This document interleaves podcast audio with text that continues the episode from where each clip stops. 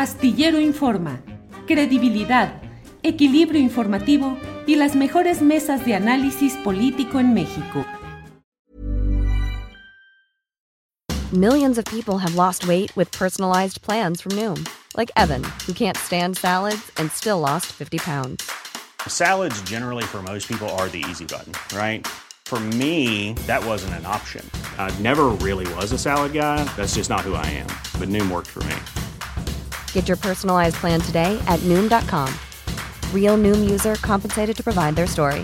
In four weeks, the typical Noom user can expect to lose one to two pounds per week. Individual results may vary. Hey, it's Ryan Reynolds, and I'm here with Keith, co star of my upcoming film, If, only in theaters, May 17th. Do you want to tell people the big news?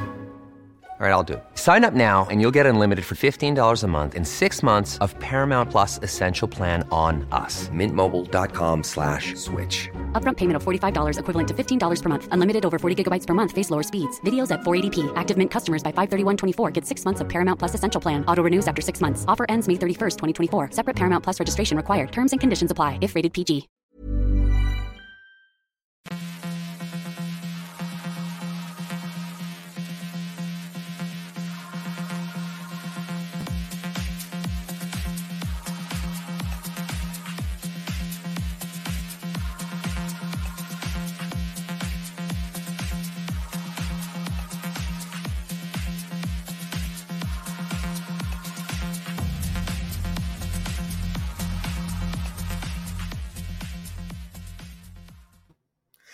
La una de la tarde, la una de la tarde con un minuto, la una de la tarde con un minuto y ya estamos aquí en Astillero Informa. Gracias por acompañarnos en este proyecto que usted sabe le lleva información, análisis, debate, lo más relevante del día, lo más relevante de estas horas, de estos días políticos, sociales, económicos, culturales de nuestro país.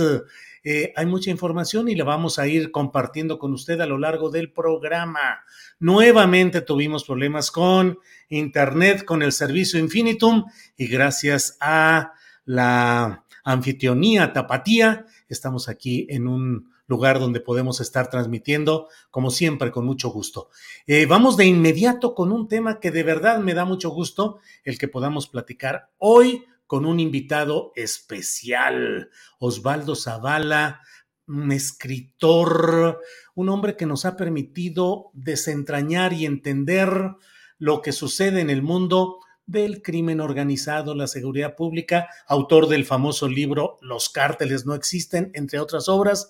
Por eso me da mucho gusto saludar a Osvaldo Zavala. Osvaldo, ¿cómo estás? Buenas tardes.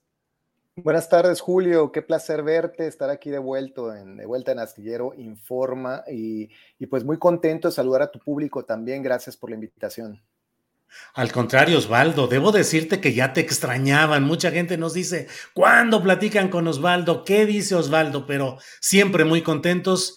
Y Osvaldo, pues entrando en materia, porque el tiempo que tendremos, que es amplio, pero nunca es suficiente para abordar estos temas. Osvaldo, pues cómo ves la situación en nuestro país, todo lo que se habla acerca del predominio del crimen organizado, los señalamientos eh, de que si hay pactos entre el crimen organizado y el gobierno del presidente López Obrador o gobiernos morenistas. ¿Cómo has ido viendo todo esto, Osvaldo?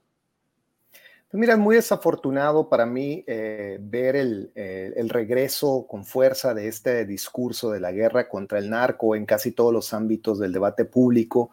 Me parece eh, muy problemático el viraje que ha hecho el, gobierno del presidente López Obrador al reactivar esta idea de una guerra contra el narco, de pensar en, en organizaciones que supuestamente capturan eh, el territorio nacional, etcétera, y que pues además se va alimentando de medias verdades, de datos eh, manipulables o datos francamente inverificables, ¿no? Y, y, creo que, entre otras cosas, pues hemos visto también el refuerzo de tantos productos culturales que insisten en, estas fantasías y que pasan por alto, pues lo que me parece que en verdad está en juego en el país, que es una, el momento en el que pudimos como, como sociedad replantearnos esta perversa, criminal política militarista eh, que en el nombre de la seguridad nacional pues se descarga en contra de los más vulnerables y que eh, pues nos impide además como, como país avanzar en otros rubros donde, donde podríamos, eh, pues sí, eh,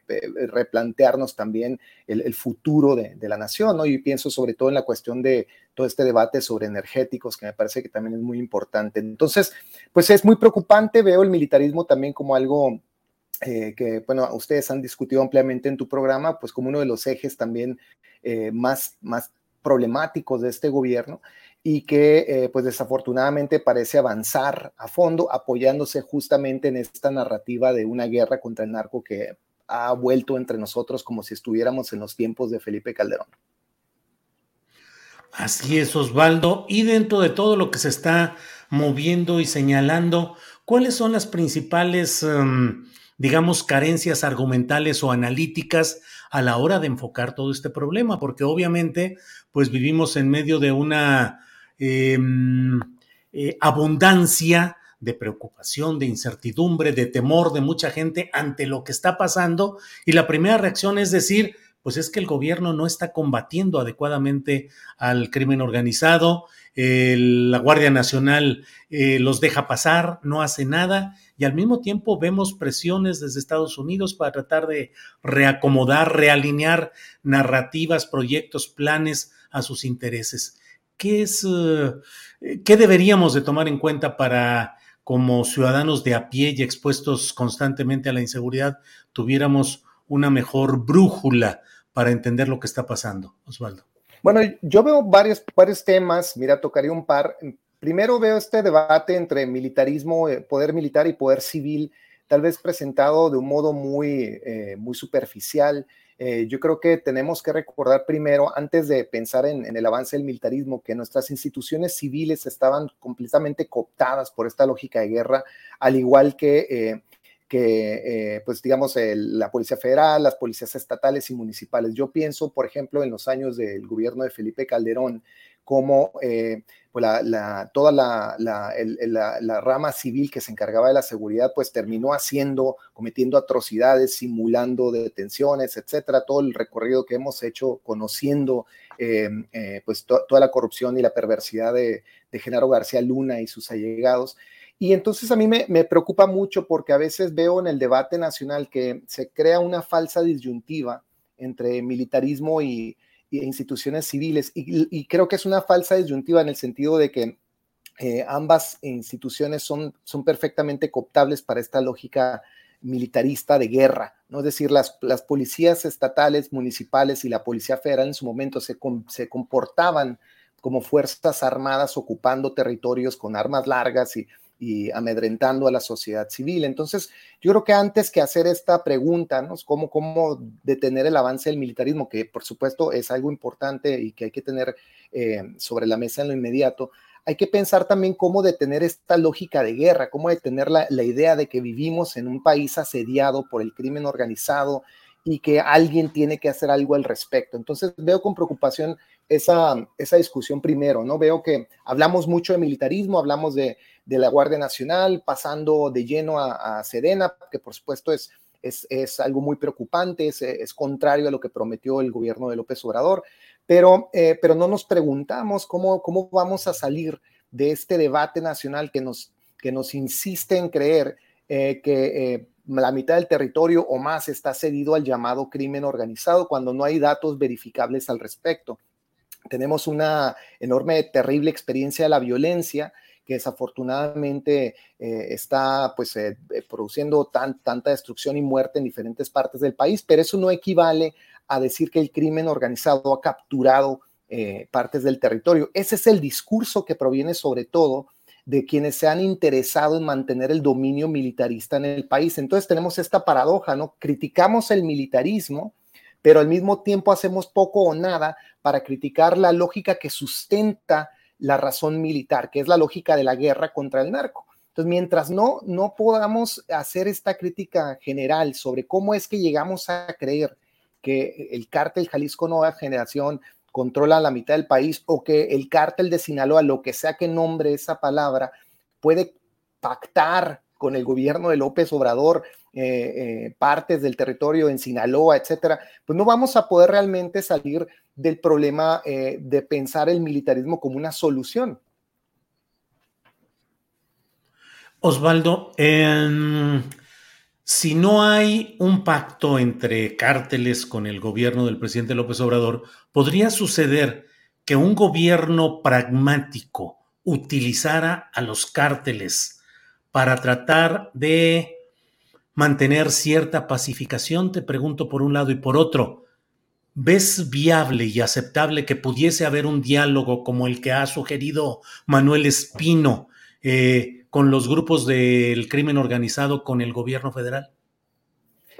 Yo creo, eh, francamente, Julio, que eh, hablar de pactos con los supuestos cárteles es hablar de cortinas de humo. Yo, yo creo que no existe tal posibilidad porque no creo que existan cárteles que, con los que se puede uno sentar a dialogar.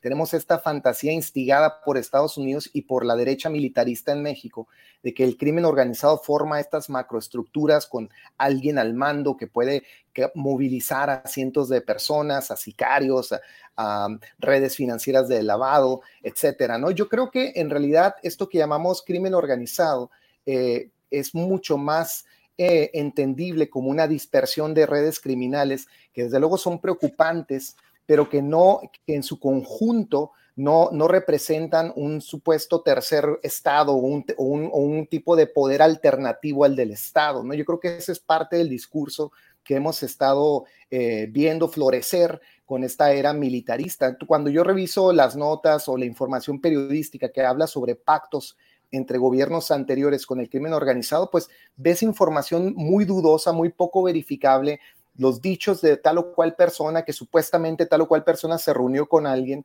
Eh, y esto en realidad, eh, eh, pues en, su, en suma, hace, hace muy poco legible y verificable esta información.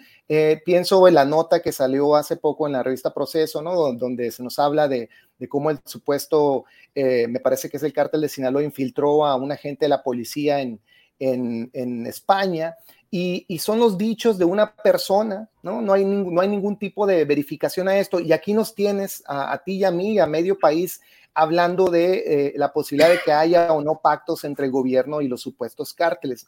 Yo creo que lo que ha habido históricamente, y creo que hay, para ello sí hay más o menos pruebas para pensarlo, es cómo el poder oficial en la era de la, de la militarización antidrogas ha instrumentalizado históricamente a los traficantes para avanzar ciertos intereses políticos y geoestratégicos.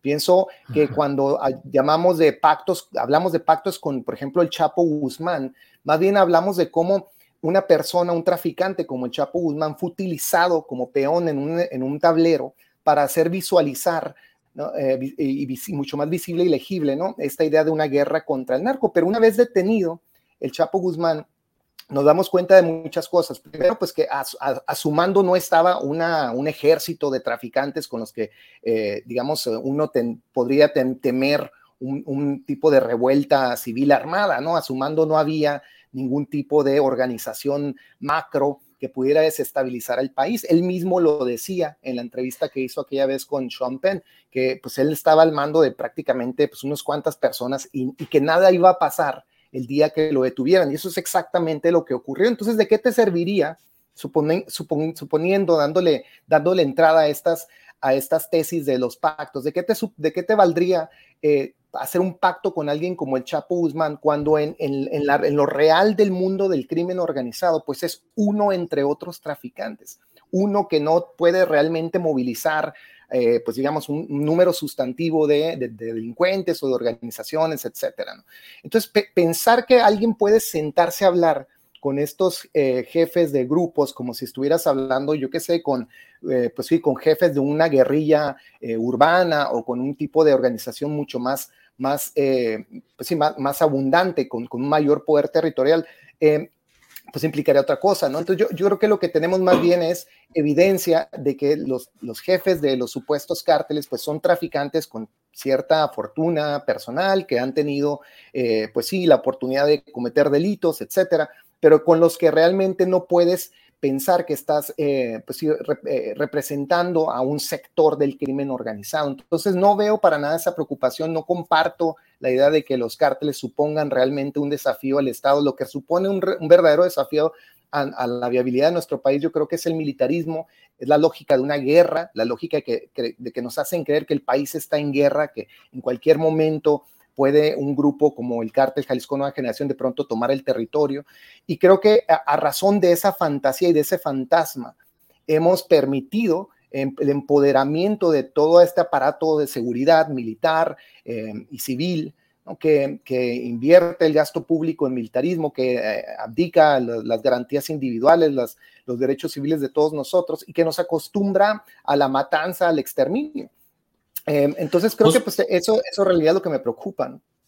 Claro, Osvaldo. ¿Y qué decir de estados de la República? Pienso emblemáticamente en Tamaulipas, donde pareciera que el predominio de esos intereses, sean cárteles, sean redes extendidas, pero finalmente pareciera que infiltran, que dominan elecciones, que determinan candidaturas y que condicionan ejercicio de gobernantes. Y pienso simplemente en Tamaulipas, en el ejemplo de Egidio Torre, que pasó su sexenio escondido y sin hacer nada. Osvaldo.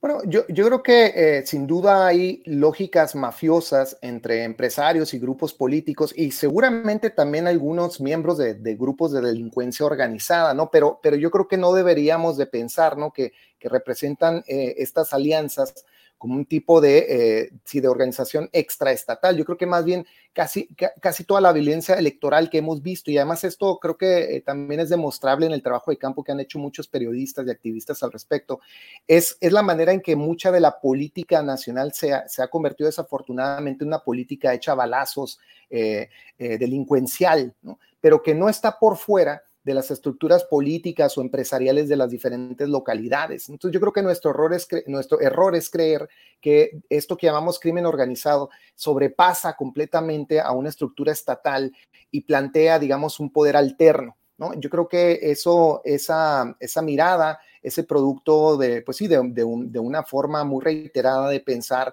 eh, que ha instigado entre nosotros pues toda esta política securitaria.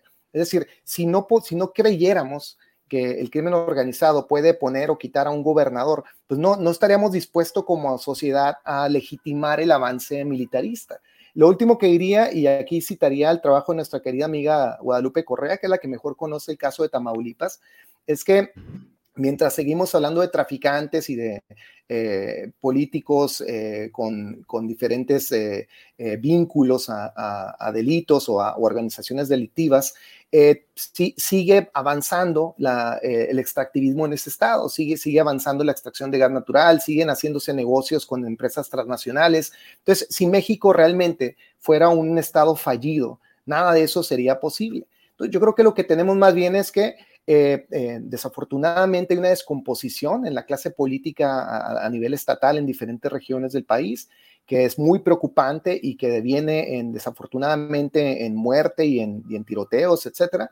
Pero no debemos aceptar de ahí el salto que eh, fabrican agencias como la DEA o el Comando del Norte en Estados Unidos o la derecha militarista en México, de que eh, la única solución a, eso, a esas experiencias de violencia es militarizar el país y combatir, al crimen organizado, porque otra vez caemos en esta falacia de que el país está en guerra. ¿Cómo, cómo podemos justificar siquiera la palabra guerra cuando sabemos que el promedio de eh, muertes de esta, de esta era de militarización generalmente tiene que ver con jóvenes de 17 a 27 años de edad, pobres, morenos, que nacieron y murieron pobres con muy escasa educación o ninguna y que eh, fueron abatidos en, regiones eh, eh, vulnerables de las ciudades más grandes del país. ¿Dónde está la guerra? Lo que hay es un, una constante, un constante asedio militar y, un constante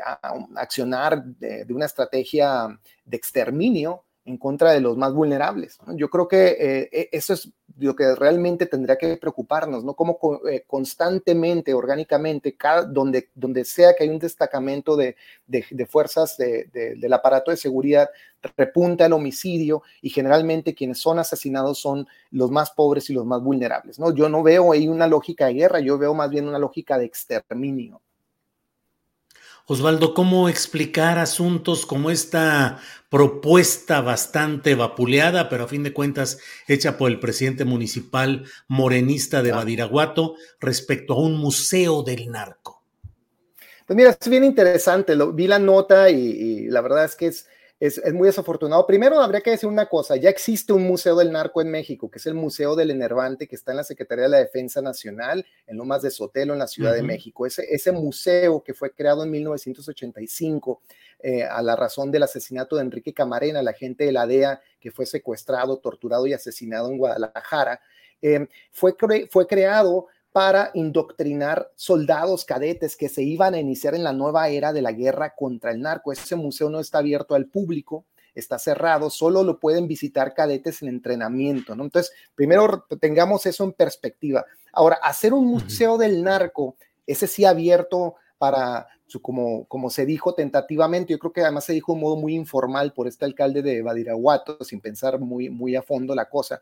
Eh, yo entendí que estaría abierto al público, un poco algo parecido a lo que hace la DEA con su propio museo. La DEA tiene un museo eh, en, la ciudad de Arlington, en las afueras de Washington, donde también pues espectacularizan la guerra contra el narco. Yo lo que te diría es una cosa, todo museo debe plantearse en dos vías, ¿no? Y esto es lo que decían eh, los teóricos Jan y Aleida Asman, que han hablado mucho sobre eh, memoria cultural y la museificación de estos, de estos discursos. Eh, si uno captura un museo, en un museo, un archivo histórico de un modo crítico, entonces el museo sí tiene una función importante que nos haría pensar, ¿no? Digamos, los excesos de, por ejemplo, la narrativa de la guerra contra el narco. ¿No? Si un museo del narco pusiera en evidencia, por ejemplo, cómo eh, eh, en el nombre de la llamada guerra contra el narco se exterminó a cientos de miles de jóvenes morenos pobres, entonces nos haría pensar por lo menos como sociedad si esa es la vía correcta.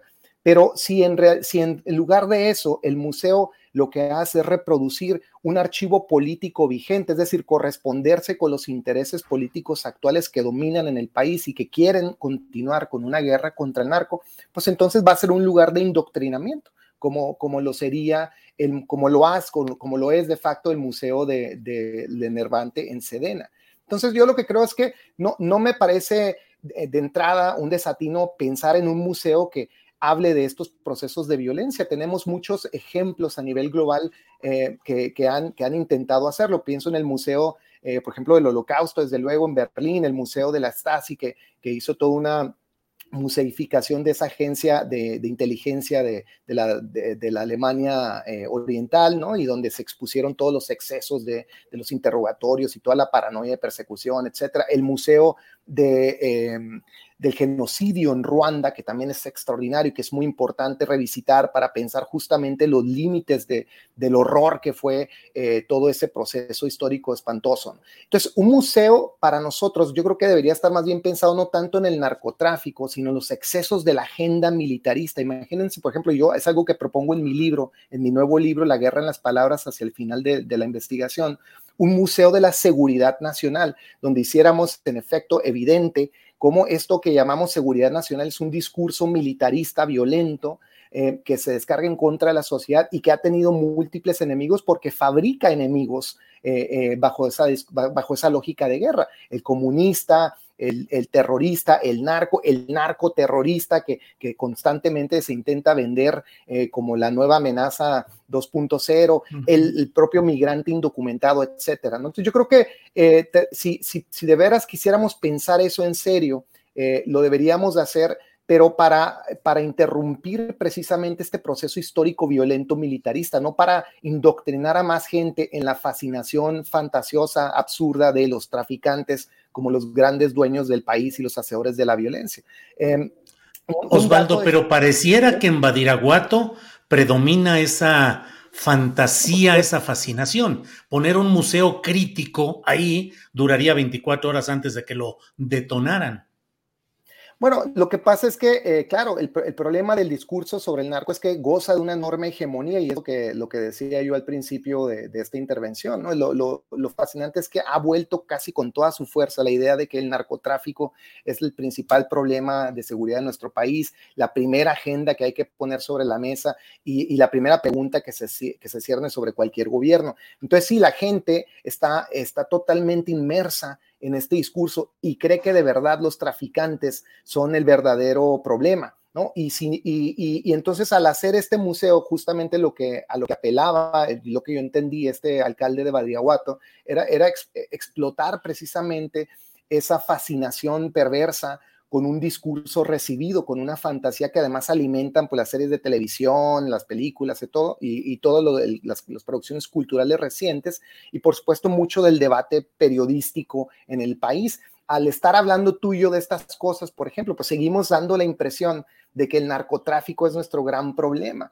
Entonces no vamos a salir de ahí, insisto, hasta que no hagamos realmente un paso hacia atrás y pensemos la agenda de seguridad completa Donde recordemos, por ejemplo, que antes de 1986 el narcotráfico no significaba gran cosa en nuestro país, nadie pensaba que los traficantes eran un problema, no había una, una, alza en, los homicidios a pesar de que el cártel, el supuesto cártel de Guadalajara reinaba en el país, etcétera. Eh, recordar, por ejemplo, que antes de que empezara la militarización, los homicidios en México venían descendiendo toda la década anterior, de 1997 a 2007, el homicidio en México desciende y solo repunta con la llegada del ejército y las Fuerzas Armadas eh, en las zonas donde se destacamentaron para pelear la supuesta guerra contra el narco. Entonces, yo creo que toda esa esa discusión eh, tendríamos que tenerla en la mira si de, si de verdad quisiéramos hablar de, un lugar de memoria eh, y de reconciliación y de, y de museificación de este proceso histórico. Pero un, museo sobre el narco haría exactamente lo opuesto.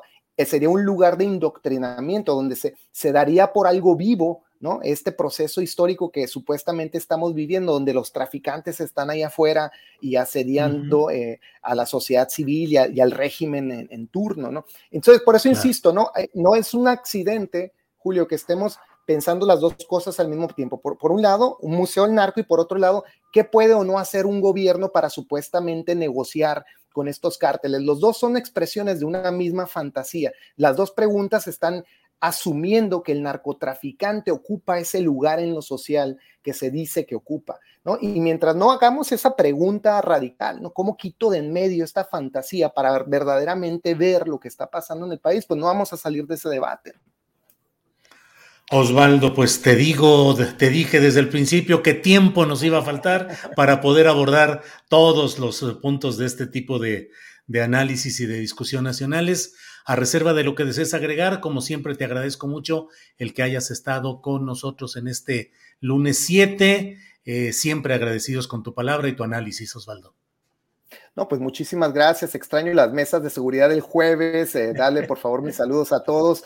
Eh, yo, yo solo tal vez quisiera agregar que parte de lo que eh, eh, estremece en estos tiempos de militarización es, precisamente cómo se cierra sobre nosotros una disciplina del discurso, ¿no? Cómo estamos casi obligados a hablar de estas cosas. Entonces, eh, la, ocurrencia de un alcalde de, crear un, un hipotético museo sobre el narco, de pronto se vuelve noticia nacional, precisamente porque estamos completamente inmersos en esta discusión del narcotráfico como el principal fenómeno de la seguridad en México, a pesar de que ese museo existe, como te decía hace un momento, y que eh, otros museos validan también esa, esa imaginación fantasiosa, ¿no? Entonces, yo creo que yo invito a la, gente que nos escucha eh, a pensar por fuera de esa, de esa matriz discursiva, ¿no? De esa, de, de esa ideología, en realidad es una forma de organizar lo social y pensar más críticamente en las agendas de seguridad y cómo avanzan precisamente justificándose en, estas, en estas fantasías como las del narco. Sí. Bien, pues eh, Osvaldo, con muchos temas pendientes, nos quedamos y espero que pronto pues tengamos oportunidad de seguir platicando. Órale, Osvaldo. Con muchísimo gusto, cuando tú me digas, yo aquí estoy. Muy bien, Osvaldo, muchas gracias y buenas tardes. Hasta luego. Buenas. Gracias. Bien, pues es la una de la tarde con 28 minutos, una voz interesante. Eh, Osvaldo Zavala, académico, escritor de libros fundamentales para entender el uh, caso del crimen organizado desde una óptica distinta, documentada, fundamentada, con estudios plenos, los de Osvaldo Zavala. Bueno, vamos a pasar un poco con alguna información pendiente que tenemos. Mire, el uh, también académico, escritor, periodista Ricardo Rafael eh, sufrió algo realmente preocupante en la Ciudad de México cuando se dirigía a, por una calle pública hacia un lugar público, el Parque México, en la colonia Condesa, donde se había instalado una exposición de presuntas irregularidades judiciales que arguye la señora Isabel Miranda de Gualas. Ricardo Rafael fue obstruido en su camino, él y otras personas, hacia ese lugar. Veamos lo que sucedió en este video. Bueno, pues estamos aquí en vivo, no nos están dejando ya pasar, es una lástima. ¿Por qué no nos deja pasar? Porque estoy en mi ciudad.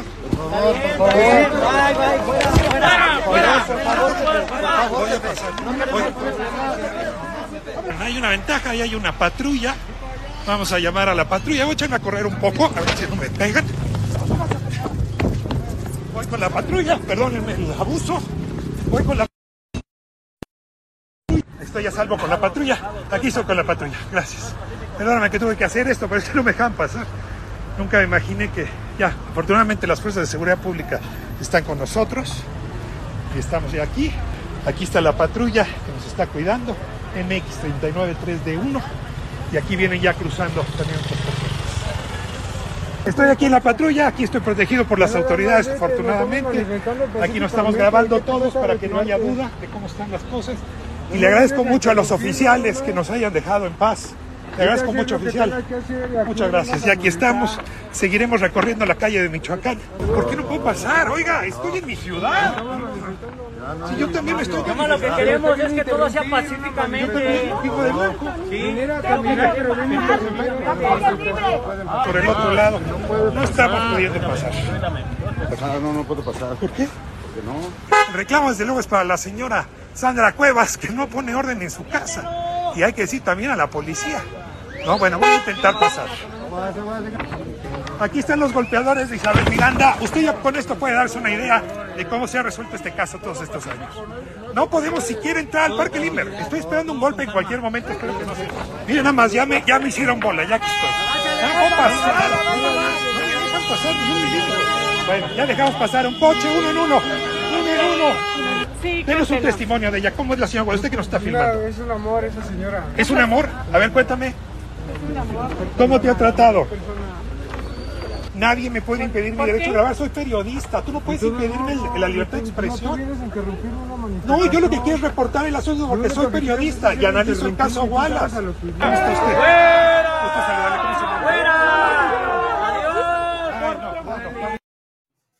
Muy lamentable lo que ha sucedido en calles de la Ciudad de México eh, en este acto que era un legítimo derecho de Ricardo Rafael, de las personas que eh, iban junto con él, que buscaban ir por una vía pública, por la calle, rumbo a un parque público, el Parque México, a una instalación pública donde se presentaban presuntas pruebas de irregularidades judiciales de algo que ha investigado y ha denunciado constantemente Ricardo Rafael, entre otros periodistas. Pero bueno, ¿qué sucede para que haya la contratación de personas que impiden el paso en una vía pública? Ojalá y las autoridades hagan algo en este asunto, algo, no solamente dejar pasar, ver pasar las cosas y bueno, eh, déjeme decirle en otro tema, el presidente de la República hoy abordó eh, la situación en el INE, hizo una crítica dura a quienes están objetando eh, la reforma electoral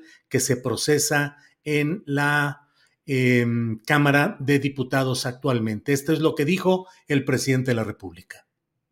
se ha agrupado en un bloque el conservadurismo, la derecha. Y no solo es la reforma eh, electoral, en el fondo es eh, una lucha política porque ellos quieren que continúe el mismo régimen de corrupción. Lo que está en el fondo es que quieren seguir robando. Ellos están a favor de un sistema político muy parecido a la oligarquía. ¿Cómo no van a ser corruptos? ¿Cómo no van a ser rateros? Si los que impulsan ese movimiento fueron los que apoyaron todo el saqueo que se llevó a cabo en el país en los últimos 36 años. ¿Por qué no quieren que elija el pueblo a los consejeros y a los magistrados del Tribunal Electoral? ¿Por qué los va a elegir la cúpula partidista? ¿Por qué no los eligen los ciudadanos? ¿Que eso no es democracia? ¿Por qué le tienen miedo al pueblo?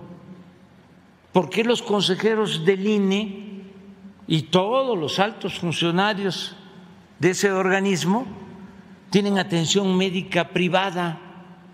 Acabo de leer que ya está por irse el presidente del INE y contrató un seguro que ya no le correspondía porque ya tiene que dejar el cargo para tres años por cerca de 300 millones de pesos. Desde luego, no es solo esto, es la inconformidad, pues cómo no va a convocar Fox a la marcha en contra de nosotros, si está molesto porque ya no se le dan los 5 millones de pesos mensuales de pensión. Y Claudia X González, pues imagina, su papá, asesor económico de Salinas, gente sin autoridad moral, deshonestos, y tienen todo el derecho de manifestarse.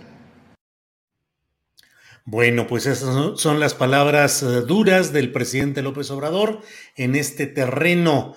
Eh, ya platicaremos de ello con nuestros compañeros Salvador Frausto y Jorge Meléndez en la segunda hora de este programa, cuando tendremos nuestra mesa de periodismo. Antes de dejar el tema del INE, déjeme compartir con usted esta imagen, este tuit que ha puesto Hamlet Almaguer, diputado federal de Morena por Jalisco. Dice, el INE le pagó su boda a Lorenzo, quien recibió el equivalente a 105 mil pesos, valor presente por concepto de dote matrimonial. Esas prestaciones no la tiene ni Obama, por eso no quieren reforma electoral. Y puso esta fotografía en la cual fueron 39 mil pesos y dice Hamlet Almaguer que eso equivale a más de 100 mil a precios actuales. Bueno, bueno, pues miren, vamos a seguir adelante con la programación de este día aquí en Astillero Informa, lunes 7 de noviembre. ¿Y qué le digo? Si hoy es lunes, hoy nos toca remover la neurona al ritmo que nos marca, al ritmo de musicalidad intelectual con Jacaranda Correa, periodista y conductora de Canal 22. Jacaranda, buenas tardes. Hola, querido Julio, ¿cómo estás? Ya llegamos a la hora del chacachaca. Chaca, chaca, movimiento, bla, bla. Muy bien, Jacaranda. ¿Cómo ¿Dónde vas? Andas, Julio? ¿Dónde andas? Tienes una nueva locación.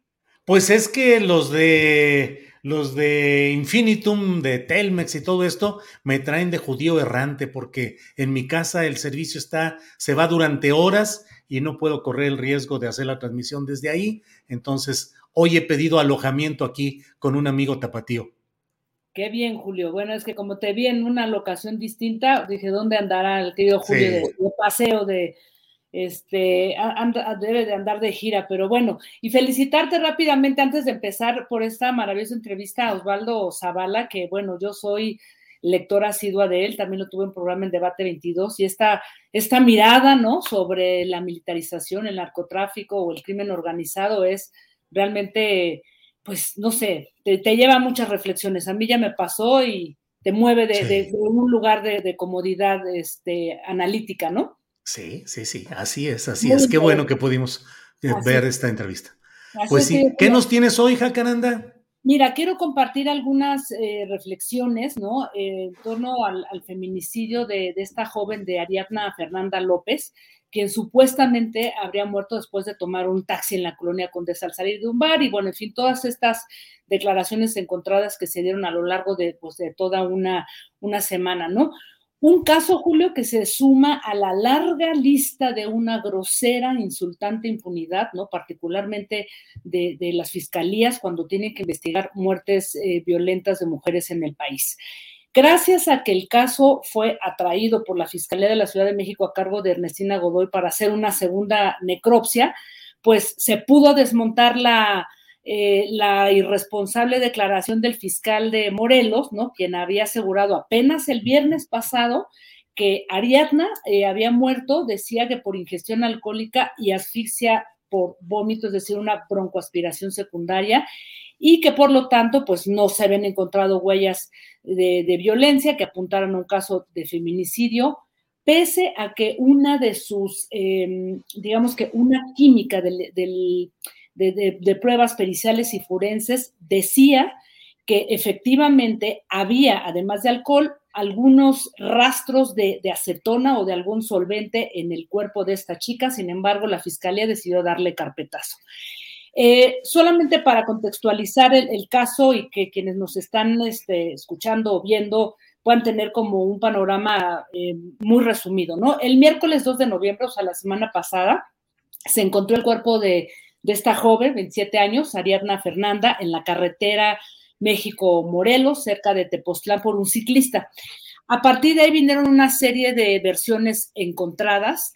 Eh, la primera fue que era una chava que había salido de un bar en la colonia Condesa, que había tomado un taxi y que, pues bueno, ya había después este, aparecido hasta Morelos. Luego que no, que se había ido con unos amigos, en fin, una cantidad de, declaraciones, de informaciones totalmente encontradas, hasta que nos fuimos enterando de que en realidad Ariadna había ido a comer con algunas personas al Fisher de la Plaza Cibeles, con amigos, entre ellas eh, Rautel Estudillo y empresario, bueno, eso decía que era empresario, y Vanessa, a quienes hoy la Fiscalía de la Ciudad de México acusa de cómplices del feminicidio. De ahí salieron tarde, se fueron al departamento de este sujeto en la colonia Roma, y según lo declarado por Ernestina Godoy apenas ayer, decía que se habían encontrado videos, ¿no? Este, eh, de este edificio donde vivía Rautel cargando el cuerpo de una joven inconsciente a quien llevaba en el hombro y la había subido a una camioneta en el estacionamiento de ese mismo edificio, ¿no? Eh, de ahí no sabemos nada más, cómo se trasladó el cuerpo, quiénes fueron, etcétera. Y bueno, lo que supimos es que se había detenido a Vanessa, amiga de esta chica, que ahí también yo creo que hay todavía muchos cabos sin, sin resolver, aunque ya le están linchando directamente hoy en, en, las redes sociales, que eso me parece tremendo, ¿no? Más allá de si es culpable o no, creo que ese linchamiento contra Vanessa es tremendo lo que está ocurriendo en, las redes hoy. Y también hoy en la mañana ya se entregó este hombre, Rautel, ¿no? Eh, eh, muy convenientemente, pues en la Fiscalía de Nuevo León, ¿no? La que no ha podido ni siquiera resolver el caso de, de Bani Escobar, aunque ya renunció el fiscal. Pero aquí lo interesante, Julio, es el vuelco que dio el caso este fin de semana, porque apenas el viernes, ¿no? La Fiscalía de Morelos había, a cargo de Uriel Carmona Gándara, eh, había dado pues un carpetazo al caso al asegurar lo que comenté hace un instante, pues de que no había indicios de feminicidio y que había muerto esta, esta joven por broncoaspiración eh, a través de un, de un exceso este, de, de, alcohol en la, en la sangre. Eh, dos cosas, Julio. Lo primero que se nos viene a la, o sea, la, pregunta inevitable es, ¿por qué dos versiones tan encontradas? ¿no? ¿Qué, ¿Qué, intereses tenía el fiscal de Morelos para evitar dar una declaración y asumir que eso había sido un feminicidio? Eh, algunas personas asumen en, en, Twitter, ¿no? Porque pues todo el mundo son investigadores, ¿verdad? De que este Rautel tenía vínculos, este empresario acusado del feminicidio, tenía vínculos con el empresario de Morelos y bueno, una cantidad de, teorías. Sabemos, es cierto, que las fiscalías, ¿no? Y eso me lo ha comentado este, la gente del Observatorio Ciudadano del Feminicidio, nunca dicen que es un feminicidio para evitar una mala imagen del, Estado. Pero aquí hay otra cosa y yo creo que vale la pena destacarlo, Julio. Primero, no hay que olvidar que ese fiscal de Morelos tiene por lo menos tres investigaciones en su contra, eh, tres este, car carpetas en la primero, por delitos contra el funcionamiento del Sistema Nacional de Seguridad Pública, y ejercicio ilícito del servicio público.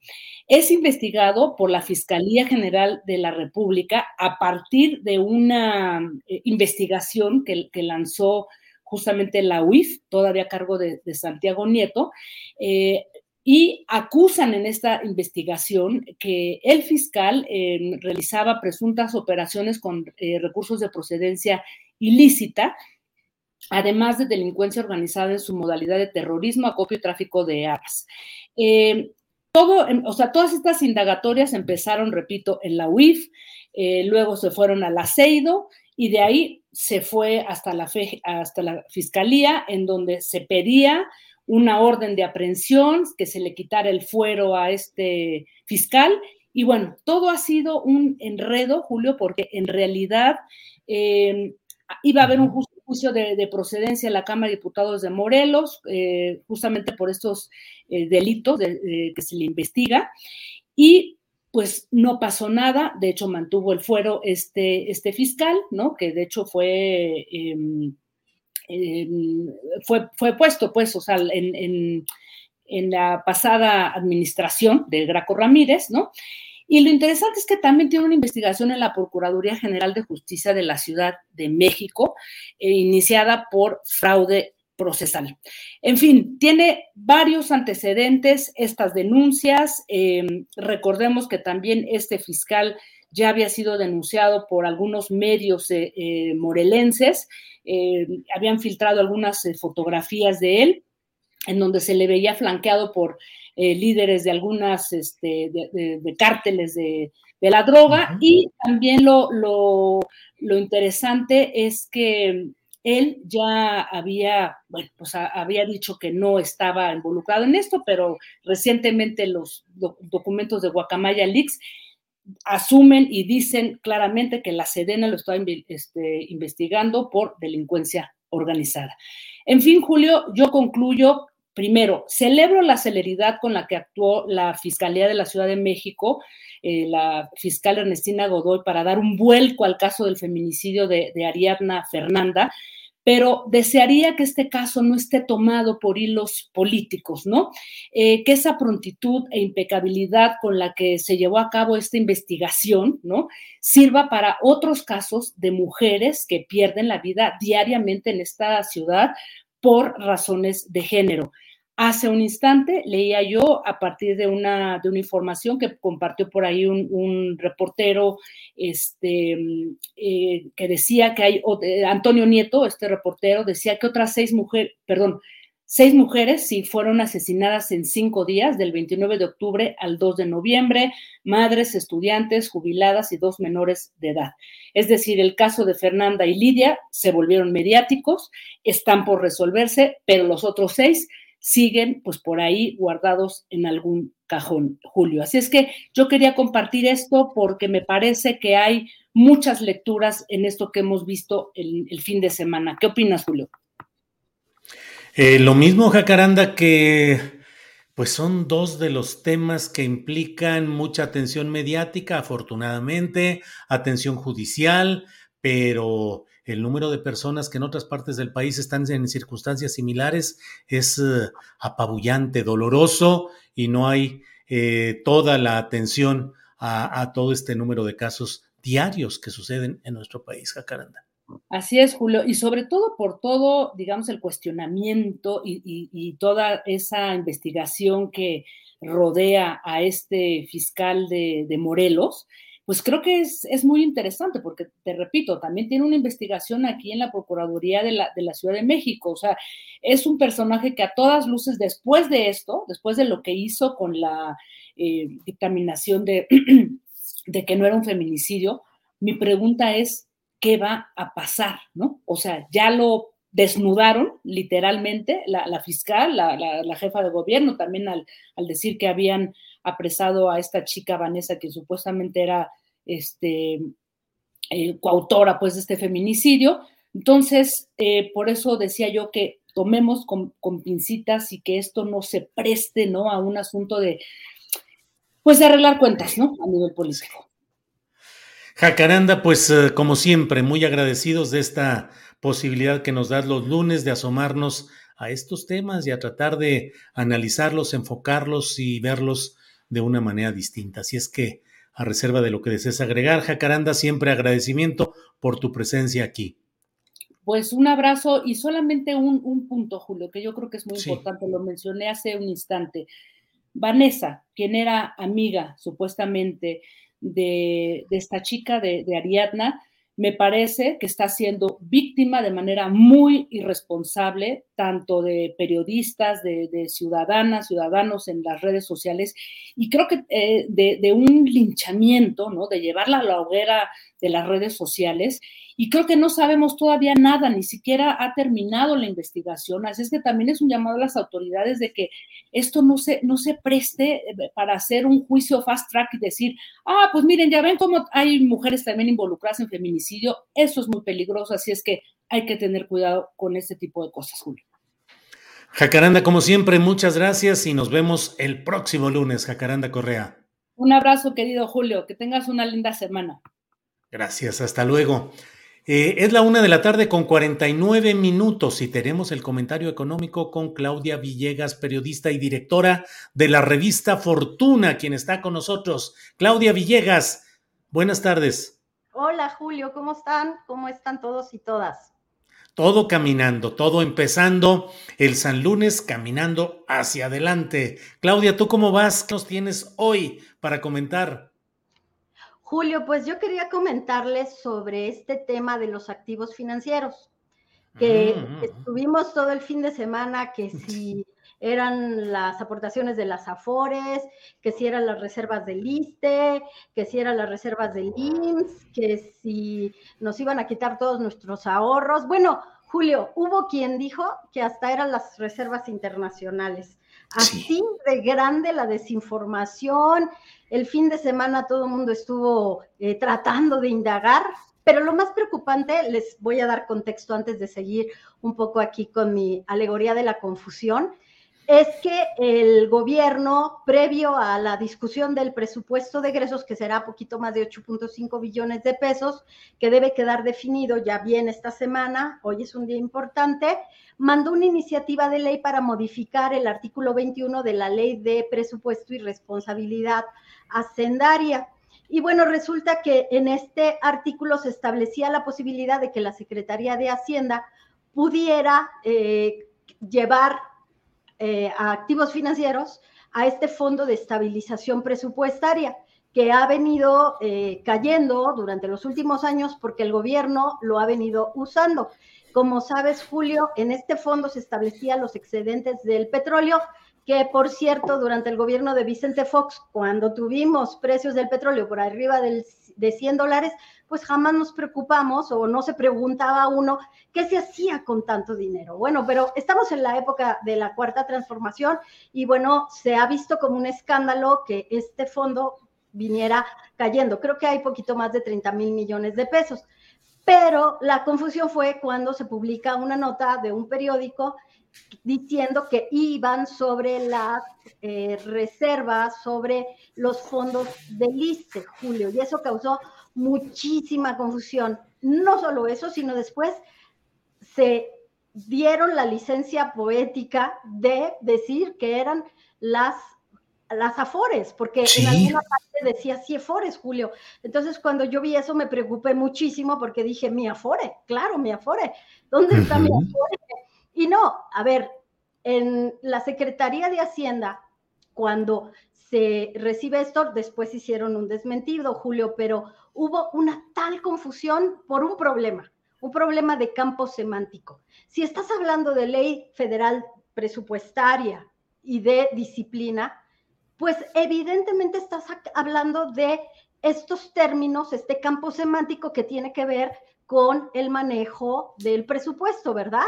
Si tú tuvieras, Julio, que hablar del ahorro de la Comisión Nacional del Sistema de Ahorro para el Retiro, pues te vas a la ley del Sistema de Ahorro para el Retiro. No lo haces en un cambio de la ley presupuestaria, Julio. Entonces, bueno, resultó que falsa alarma, que no se llevan nuestras afores. Vaya, pero de veras qué ruido, Claudia. Se poblaron las redes sociales de múltiples comentarios alarmistas. Te están robando tu dinero, se lo van a llevar. Alerta, cuida. Este gobierno ladrón está en crisis y como no tiene dinero, ahora va a saquear lo que se ha acumulado durante décadas. Fue muy fuerte toda esa cometida, Claudia. La verdad estuvo súper divertido. Bueno, para los que nos angustiamos primero, porque ¿dónde está mi Afore?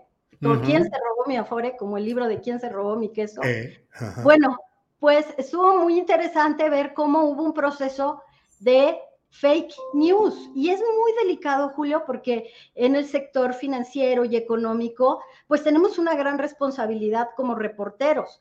A mí me extraña que haya llegado esa nota al periódico en cuestión y que no se cuestionara. A ver, ¿de qué estamos hablando? Si es la ley de presupuesto o la ley del sistema de ahorro para el retiro.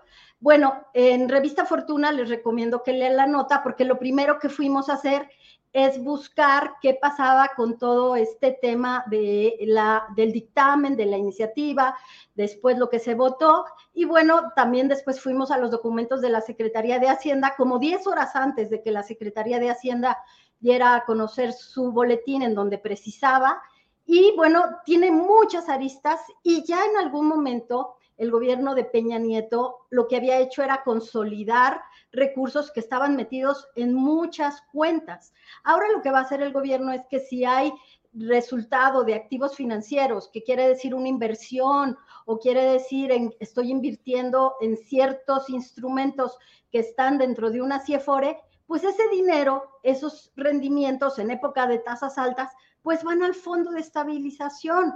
Julio, tan fácil como eso. Claro, claro, Claudia.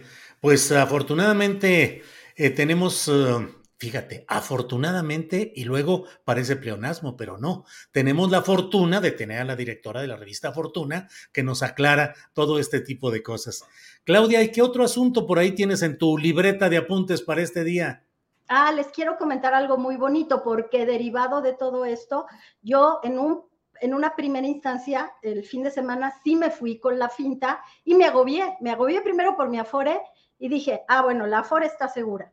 Pero luego me agobié, paso número dos, por un fondo que hay en el Fonacot que se creó hace un par de años después de que se decidió en el comité del el FONACOT, en donde participa, ya sabes, Hacienda, la Secretaría del Trabajo, porque ellos observaron que los créditos con descuento a nómina la tasa era muy alta, porque se dice que el riesgo es alto, cuando es una paradoja o es un sinsentido porque tienes créditos que son con descuento a nómina, porque siempre van a tener fuente de pago. Aquí el único riesgo es qué pasa si te corren ¿Qué pasa si te mueres? ¿Quién paga esa deuda? Por eso, durante las últimas décadas, ¿tú te acuerdas que el FONACOT, que es este fondo para los trabajadores en donde nos dan crédito con descuento a nómina y lo descuentan directamente de nuestra nómina, en algún momento se quiso volver banco, pero en algún momento también fue fuente de mucha corrupción. Bueno, acá descubrieron el primer director que tuvo el FONACOT, que si cambiabas el esquema de aseguramiento de este riesgo y no contratabas coberturas de seguro de crédito con varias aseguradoras que durante décadas y décadas y décadas se llevaron mucho dinero sin que tuvieran que pagar grandes riesgos, era un negocio redondo, Julio, casi un negocio de viudas, si constituían un fondo directo iban a poder bajar la tasa. Bueno, para no hacerles el cuento largo, resulta que hoy la tasa del Fonacot en época de tasas altas, cuando tenemos CETES casi nivel 10%, está cobrando una tasa de 15% para créditos con descuento a nómina y un costo anual total de 25%, Julio, cuando tenemos tasas del 60, del 70, del 80%. Entonces, esto es un caso muy interesante de cómo eliminar prácticas poco claras o poco convenientes. Y en algunos casos de corrupción, porque aquí se preguntaban ellos, ¿quién renueva sin preguntar nunca estos contratos con aseguradoras? Le benefició a los trabajadores, Julio. Claudia, pues datos muy interesantes em, en este comentario económico. Claudia, ¿algún otro tema? Eh, lo que desees agregar, como siempre aquí, atentos a tus comentarios, Claudia. No, muchas gracias, Julio. Hoy, hoy no diré más porque siempre me quedo con, con la pena de que eres tú muy amable y me dices algo que quieras agregar y yo te tomo la palabra y me tomo más tiempo, pero no, Julio, estamos súper bien y bueno, estas son las dos cosas que queríamos comentarles. Muy bien, Claudia, ¿qué leer, qué ver, qué nos recomiendas en la revista Fortuna? Muchísimas gracias, Julio. Bueno, pues yo les recomiendo definitivamente que hay que ver el tema que tú lo has tratado de la Conagua. La conferencia matutina, tuvimos una columna la semana pasada en donde adelantábamos eh, la salida de Elena Burns. Ahí está esa nota cuatro días antes de que el presidente López Obrador confirmara que sí había desencuentros con el director de Conagua pero lo interesante, me parece, es que al final el movimiento por el agua va a ganar porque el presidente les da a Elena Burs la encomienda, la estafeta de que busque una ley. Necesitamos urgentemente una ley de aguas nacionales, Julio. Sí, así es. Pues sí, encontrar un punto positivo dentro de lo preocupante que resultó la destitución, la salida de Elena Burns. ¿Cómo, cómo la fueron, no? ¿Cómo no le dejaron entrar? ¿Cómo había desencuentros? Me parece que dentro de todo lo malo, que sí los grupos ambientalistas y los grupos defensores del agua, yo hice mi tesis de maestría sobre este tema del agua, creo que podemos aprovechar y lograr una nueva ley de aguas nacionales, porque es el recurso más importante que tenemos. Olvídate, olvídate del litio, del petróleo, es el agua. Bueno, Claudia, pues como siempre, muy agradecidos de esta posibilidad de platicar contigo en este lunes 7 de noviembre. Así es que nos veremos pronto y gracias siempre, Claudia. Gracias, Julio. Un abrazo y feliz semana a todos y a todas. Hasta luego. Gracias. Bye. Bueno, pues son las 2 de la tarde en punto, las 2 de la tarde y tenemos nuestra siguiente entrevista, que mire, es con Víctor Toledo. Él fue titular de la Secretaría del Medio Ambiente y Recursos Naturales. Está con nosotros y lo saludo con mucho gusto. Víctor, buenas tardes. ¿Qué tal? Muy buenas tardes, Julio. Un gusto estar de nuevo en este programa que es pues de los pocos este, programas decentes y, llenos de inteligencia que hay en, nuestro país. Muchas gracias. Al contrario, Víctor, gracias, gracias por tus palabras, gracias por estar aquí.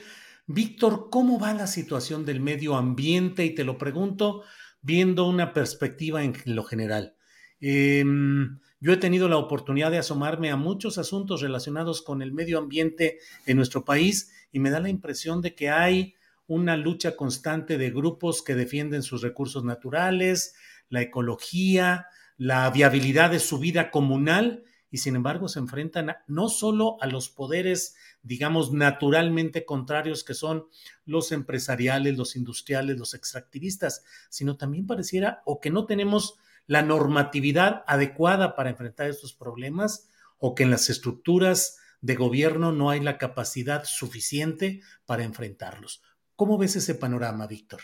Sí, eh, muy, buena, muy, muy buena pregunta. a ver, eh, yo tengo la extraña fortuna de ser pues, un investigador científico durante más de cinco décadas en la UNAM, de ser un activista y un luchador por la naturaleza y al mismo tiempo pues ya estuve ahí metido, digamos, en el horno de, de lo que es el Estado, ¿no? Y esto me da una mirada creo que interesante. A ver, yo primero... ¿Pensaste alguna vez llegar a ser titular de la secretaría correspondiente, Víctor? Perdón, no, eh, te oí. ¿Llegaste algo, ¿Alguna vez llegaste a pensar que podrías ser el secretario del medio ambiente? No, no, no, porque justamente este, mi, mi, trayectoria me ofrecieron muchos puestos administrativos y prácticamente no tuve más que dos pequeñitos y bueno, pues esta vez, este, frente a una llamada del presidente de México y bueno, a ver, habiendo colaborado con, con la llegada de, de la izquierda a, al gobierno mexicano, bueno, pues había que, había que decir que sí. Ya luego pues, se complicó todo, pero bueno, eso ya es otra historia. El caso es que, a ver, yo primero lo que diría, a ver, hoy la ciencia es la ciencia la que nos está dando un panorama del mundo de que estamos en lo que ya se llama una emergencia planetaria. Estamos en una situación muy difícil en el mundo y básicamente eh, esto significa dos cosas. Un alto peligro por la crisis climática, que es la principal consecuencia de toda la crisis ecológica. Y lo segundo, que no se ve y que está totalmente ligado con esto, es que estamos viviendo la mayor desigualdad social de la historia, donde menos del 15% de la humanidad detentan el 85% de la riqueza y 60, 70%, quizás 80% de la humanidad tiene apenas el 2 a 4% de la riqueza del mundo. Esto es tremendo, ¿eh? Y esto lo ha mostrado, las dos cosas la han, la han este, evidenciado, insisto, no una ideología, no una posición política, sino es evidencia basada en análisis, estudios, datos duros de la ciencia. ¿no? Ese es el punto. Eh, ¿Cómo están respondiendo los, los gobiernos? Y de nuevo, en el panorama de, voy a, tomar el panorama latinoamericano, pues como nunca antes, pues hemos, estamos frente a 12 10, 12 gobiernos progresistas o de izquierda en, la región, ¿no? Pues prácticamente el, mapa de América del Sur es casi todo rojo. Sumas México, Cuba, eh, Honduras, etcétera. Tenemos un panorama pues muy favorable. Sin embargo, y, luego voy a llegar por supuesto al caso mexicano, sin embargo, eh, los gobiernos progresistas pues llegan en situaciones de haber pactado con fuerzas por razones, cada país es diferente, y eh, pues llegan con ciertos niveles de debilidad o de fortaleza a gobernar. Y entonces aquí es donde tenemos que poner el tema de, de la emergencia planetaria, de la desigualdad social y de la crisis ecológica, porque pues en cuanto llegan al poder la izquierda llega al poder, allí apenas comienza otra historia. Otra historia en la que se dan forcejeos tremendos adentro, ¿no? Este, por lo que yo vi, que ya es el caso concreto de, de México, no solo salen chispas, salen rayos y centellas, porque adentro de los gobiernos se dan pues fuertes eh, desavenencias, más allá de lo que en este caso eh, un presidente puede disponer. Y eh, pues esto en el caso de México lo vimos claramente con el tema de los alimentos, con el tema del agua, lo estamos viendo ahora con Conagua, con el tema de energía, con el tema de la conservación de bosques, biodiversidad, etcétera, ¿no? Entonces, así digamos, pues al final los gobiernos de izquierda en América Latina, conozco, conocemos muy bien los casos de pues el, periodo anterior de Brasil con Lula y con, con la presidenta eh, Dilma Rousseff. Por ejemplo, en Sudamérica, los gobiernos progresistas no han podido contra los poderosísimos monopolios de producción de soya transgénica, por ejemplo, y maíz transgénico. Increíble lo que está, que es el caso extremo del extractivismo, ¿no? Para mandarlo básicamente a China, que como sabemos, este, ya, ya China ya rebasó a Estados Unidos en cuanto a la cantidad de capital invertido en América Latina, especialmente en Brasil, Argentina, México también, etcétera, ¿no? Sí. Víctor, ¿y cuál? Sí, perdón. Adelante, adelante.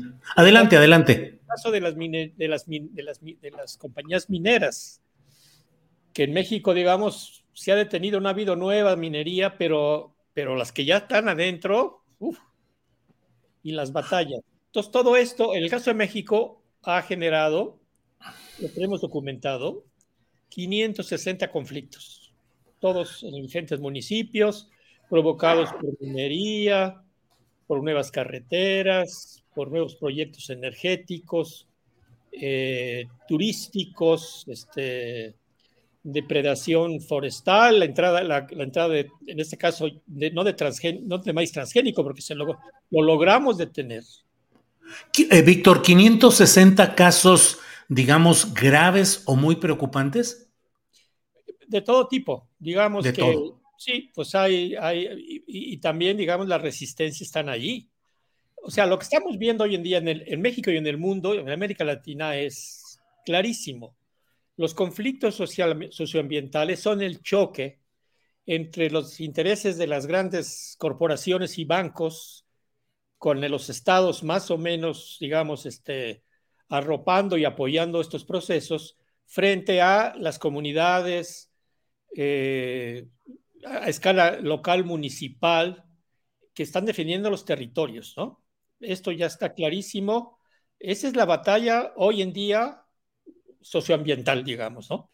Claro. Este, y, y sobre eso pues, se alinean, se alinean pues, académicos, se alinean organizaciones, se alinean gobiernos o fracciones de los gobiernos o, o incluso funcionarios de los gobiernos, ¿no? Creo que así lo veo yo. Claro. Víctor, ¿y cuáles serían los principales conceptos críticos del medio ambiente en México? Los cinco, diez, seis, no sé cuántos sean los puntos realmente rojos. Sí, sí, los puntos rojos son de nuevo este, el tema de alimentos. Aquí, eh, digamos, este, al final hay, hay dos modelos eh, que se están confrontando. Eh, los modelos agroindustriales que dominaron, ahora sí, en la fase neoliberal, ¿no? Estos casi 30 años, la Secretaría de Agricultura estaba volcada a apoyar a los medianos y grandes productores del centro y norte del país.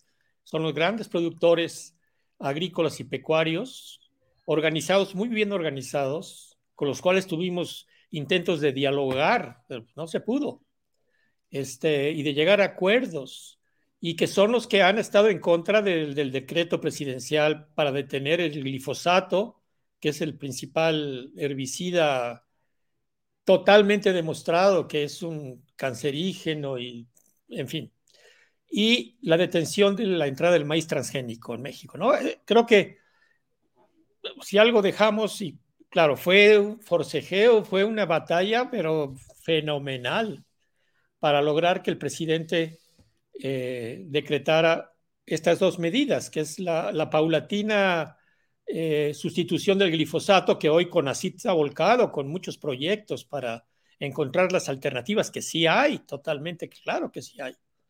Y los intereses poderosísimos, ¿no? Este, aquí también entraron las embajadas. ¿eh?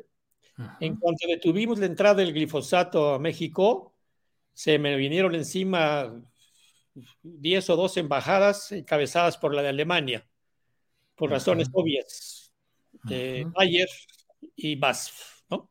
Son dos grandes, enormes, gigantes de, de introducción de, de, plaguicidas, de maquinaria y de transgénicos. Este, en fin, eh, sí. alimento sería un punto. El otro es agua. Uh -huh. De nuevo, los grandes productores agropecuarios son los que están haciendo, ¿cómo le llaman ahora? El huachicoleo hidráulico. Sí, sí. Este, con agua tremendo, ¿eh? Con agua tremendo, tremendo. Ahí se está, ahí adentro hay dinamita pura, ¿eh? ¿Qué eh, quieres decir en específico, Víctor? Mira, mira, eh, cuando yo estuve en Semarnat, eh, descubrimos que la mayor parte de los reportes técnicos de uso del agua en México están truqueados, están falsificados, ahí hay corrupción total. Yo denuncié también quienes estaban debajo de la directora de entonces, la doctora Blanca Jiménez. Los cinco subdirectores eran gente tremenda. Selling a little or a lot? Shopify helps you do your thing however you cha-ching. Shopify is the global commerce platform that helps you sell at every stage of your business. From the launch your online shop stage to the first real life store stage, all the way to the did we just hit a million orders stage. Shopify is there to help you grow. Shopify helps you turn browsers into buyers with the internet's best converting checkout. 36% better on average compared to other leading commerce platforms because businesses that grow grow with Shopify. Get a $1 per month trial period at shopify.com slash work. Shopify.com slash work. Jewelry isn't a gift you give just once. It's a way to remind your loved one of a beautiful moment every time they see it. Blue Nile can help you find the gift that says how you feel and says it beautifully with expert guidance and a wide assortment of jewelry of the highest quality at the best price. Go to BlueNile.com and experience the convenience of shopping Blue Nile, the original online jeweler since 1999. That's BlueNile.com to find the perfect jewelry gift for any occasion. BlueNile.com. Tremenda, eran eh, el ex eh, coordina, eh, que era coordinador personal, me parece que de Peña Nieto, había, y todos con intereses ligados, como creo que también está el actual director de Conagua. Este, ese es uno. La otra, si recuerdas que hubo un incendio en Conagua, ¿te acuerdas? Hace sí, claro. Cuatro, tres, cuatro años. Todo un piso se quemó en, en Conagua. Bueno, eran todos los archivos de Conagua. ¿eh? Con unos historiales. Conagua siempre fue la caja chica del presidente. Desde que lo, lo fundó, me parece que Salinas de Gortari, si no me equivoco, Conagua. Entonces allí había una larga historia que desapareció. En fin, pues es que tremendo, ¿no? Tremendo cuando uno sueña con un gobierno de izquierda que llega, se ilusiona uno, claro. pero la realidad está tremenda, o sea, es un enfrentamiento en cada caso particular. El, el tercer caso es energía. Este, pues ahí no, no contamos uh -huh. con la colaboración de la Secretaria de Energía actualmente, pues demasiado obsesionados eh, con el con, lo, el, pues, con el petróleo y el gas en una, en una época en la que ya esto no puede ser. Eso es una visión ya anacrónica, sobre todo cuando no, digamos, podemos entender que va a ser una transición todavía, etcétera. Pero si no hay una política energética alternativa poderosa, esto no. Muy bien lo del litio, excelente lo del litio, pero no hay una política energética alternativa en el gobierno actual que se vaya ya no por, los, por las grandes compañías extranjeras con las grandes hélices y etcétera. No, no, no, que se vaya por una opción social, que también ya es posible, de pequeña escala. Ya hay en México tres o cuatro experiencias uh -huh. por las cuales las, las comunidades y, los, y en las ciudades también toda una tecnología de pequeña escala para, y bueno, la Ciudad de México tiene un programa muy bueno, o sea, es, es claroscuros, ¿no? Ya no se puede estar en contra o a favor claro, de la claro. y es que hay que estar viendo todo el entramado de, casos positivos, muy positivos, casos neutrales y casos negativos. Entonces, este, energía sería el otro tema que yo apuntaría como fundamental en, en lo ambiental, ¿no? Claro. Víctor, ¿y cómo va la organización social? ¿Cómo va la lucha? ¿Cómo va la defensa de todo esto? Las leyes tal vez no son muy claras o muy contundentes, la estructura burocrática puede estar permeadas por todos estos eh, factores de corrupción, de herencias del pasado eh, corrupto de nuestro país, pero pues la lucha política y social sigue activa, aunque creo que con muchas bajas, asesinatos, movimientos muy golpeados. Pienso en casos, eh, algunos casos bollantes o que pudieron más o menos salir adelante, como el de la Sierra de San Miguelito, otros muy difíciles como la Bahía de Ohuira, ahorita en eh, Topolobampo, en Sinaloa. ¿Cómo sí. ves ese proceso de lucha y de resistencia social? Mira, yo estoy impresionado porque efectivamente a pesar de tantos reveses y, y, bueno, y con la esperanza de un nuevo gobierno, a ver, el nuevo gobierno sí ha, sí ha, sí ha facilitado en general, digamos, eh, porque los, se ven muchos casos que se han, se han ganado, ¿no? Este, de, deteniendo proyectos mineros, este, el caso de, del agua en, la, en, la, en, en Oaxaca, ¿no? En los valles centrales con con Copuda, que fue un movimiento que finalmente se ganó, también tuvimos que enfrentar allí, pues principalmente a la, a la ¿cómo se llama?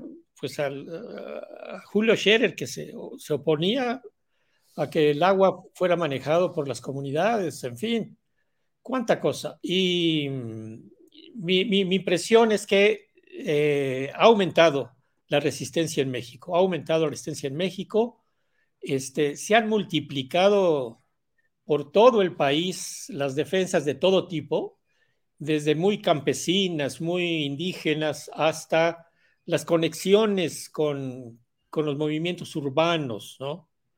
Este, te doy solamente un ejemplo, el caso de Puebla, que me parece que es hoy eh, pues paradigmático, ¿no? En Puebla tenemos todos los movimientos de resistencia en la Sierra Norte, básicamente con asambleas regionales cada dos meses, más de 400 comunidades en resistencia, y ahora le sumamos, bueno, hay que sumarle también toda la experiencia en la zona seca de Puebla con el proyecto Agua para Siempre.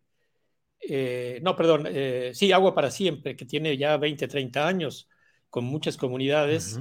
Pero ahora hay que agregarle un nuevo movimiento que surgió hace tres años apenas, que es el, eh, el Parlamento eh, en defensa de, de, la natural, de los derechos de la naturaleza. 80 organizaciones afiliadas de todo tipo, maestros, estudiantes, ejidatarios, campesinos, este, eh, cooperativas de todo tipo, la, defensa del río Atoyac, en fin, solamente en Puebla, esos tres grandes movimientos ya te dan un panorama de una resistencia muy fuerte, ¿no? Sí. Sí, sí, Víctor. ¿Y um, qué futuro le ves a México? Vamos, estamos condenados a que triunfen los grupos extractivistas y el predominio de los intereses comerciales, industriales, nacionales y sobre todo extranjeros o tienes esperanza de que pueda revertirse esa, esa tendencia? Mira, eh, pues va a depender también de lo que suceda justamente con, con, con ese conjunto de movimientos. Tengo la esperanza de que surja un gran frente, aprovechando, el, digamos, ahora el cambio de gobierno, es decir, en un año eh, debería surgir un frente eh, de movimientos en México que eh, muestre la, la, la, fuerza que existe y que, digamos, se lleguen a acuerdos generales por los cuales eh, se debe exigir a los candidatos, sean, digamos, los del, los del partido en poder, Morena, los tres candidatos, ¿no? Y, lo, y, los otros candidatos que surjan, digamos, y, y, y, con una plataforma muy clara, exigir 10, 12 puntos que eh, se comprometerían a, a, realizarlos. Y pues eso es lo que yo creo que sigue en el país y en el mundo. Claro, mientras tanto, eh, pues crece la preocupación porque, porque la situación, en el caso del clima, ahorita ya está comenzando la nueva COP, ¿no? Allá en, en, en, eh, en Egipto, en Cairo, Egipto. Pero yo, yo no, le, no le tengo mucha fe. Ya estamos, ¿qué? 28 reuniones y, y, y se avanzan milímetros. Entonces, aquí es un, un, una permanente eh, eh, confrontación entre, entre, las fuerzas ciudadanas. Eh, los científicos ya están entrando cada vez más y más y más. Para mí, uh -huh. los cuatro sectores que, que, mueven el mundo son las mujeres, el movimiento feminista, el movimiento ambientalista, los indígenas del mundo ya organizados en una internacional, y los campesinos, por supuesto, y, y los científicos. Cada vez más y más están surgiendo movimientos en todo el mundo de científicos con compromiso social y ambiental. Eso es lo que yo veo ahora. Sí. Víctor, agradezco mucho la amabilidad de que hayas estado con nosotros, tu disposición para platicar sobre estos temas.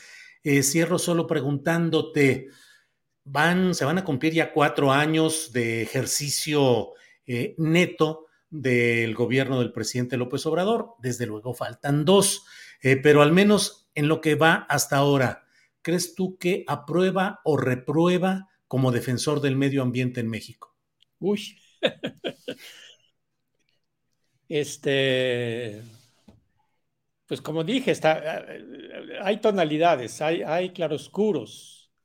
Eh, yo, yo pienso hacer un análisis al final del sexenio, ¿no? Pero con mucho cuidado porque, ah, bueno, este es otro punto. Es que, digamos, los que están en contra de la 4T, ese es otro tema que ya no, ya no analizamos, pero normalmente hay, si hay una reacción en contras, generalmente son con muy pocos datos detrás. ¿no? No, no hay análisis así objetivos que digan, está pasando esto o no está pasando. Este, yo diría que estamos a la mitad. A la mitad. Está, digamos, entre que se aprueban cosas y otras se desaprueban, ¿no? Este, bueno. Pero bueno, vamos a esperar un par de años más y, y, y, y haremos un análisis lo más este, objetivo. Bien. Que hoy en el mundo eso es es muy raro. Víctor, pues muchas gracias. Perdón, por eso el periodismo que ustedes hacen es, es muy importante. No, no. Sí, sí, digo, el periodismo. Gracias, Víctor. Debo decirte que te has llevado la tarde aquí en el chat, mucha gente diciendo que debe estar tu voz con más frecuencia aquí. Ah, pues si me invitan. Perdón, pues, perdón, se. Si me invitan, ¿no se escucha? ¿No se escucha? ¿Se escucha? me habrán frenado.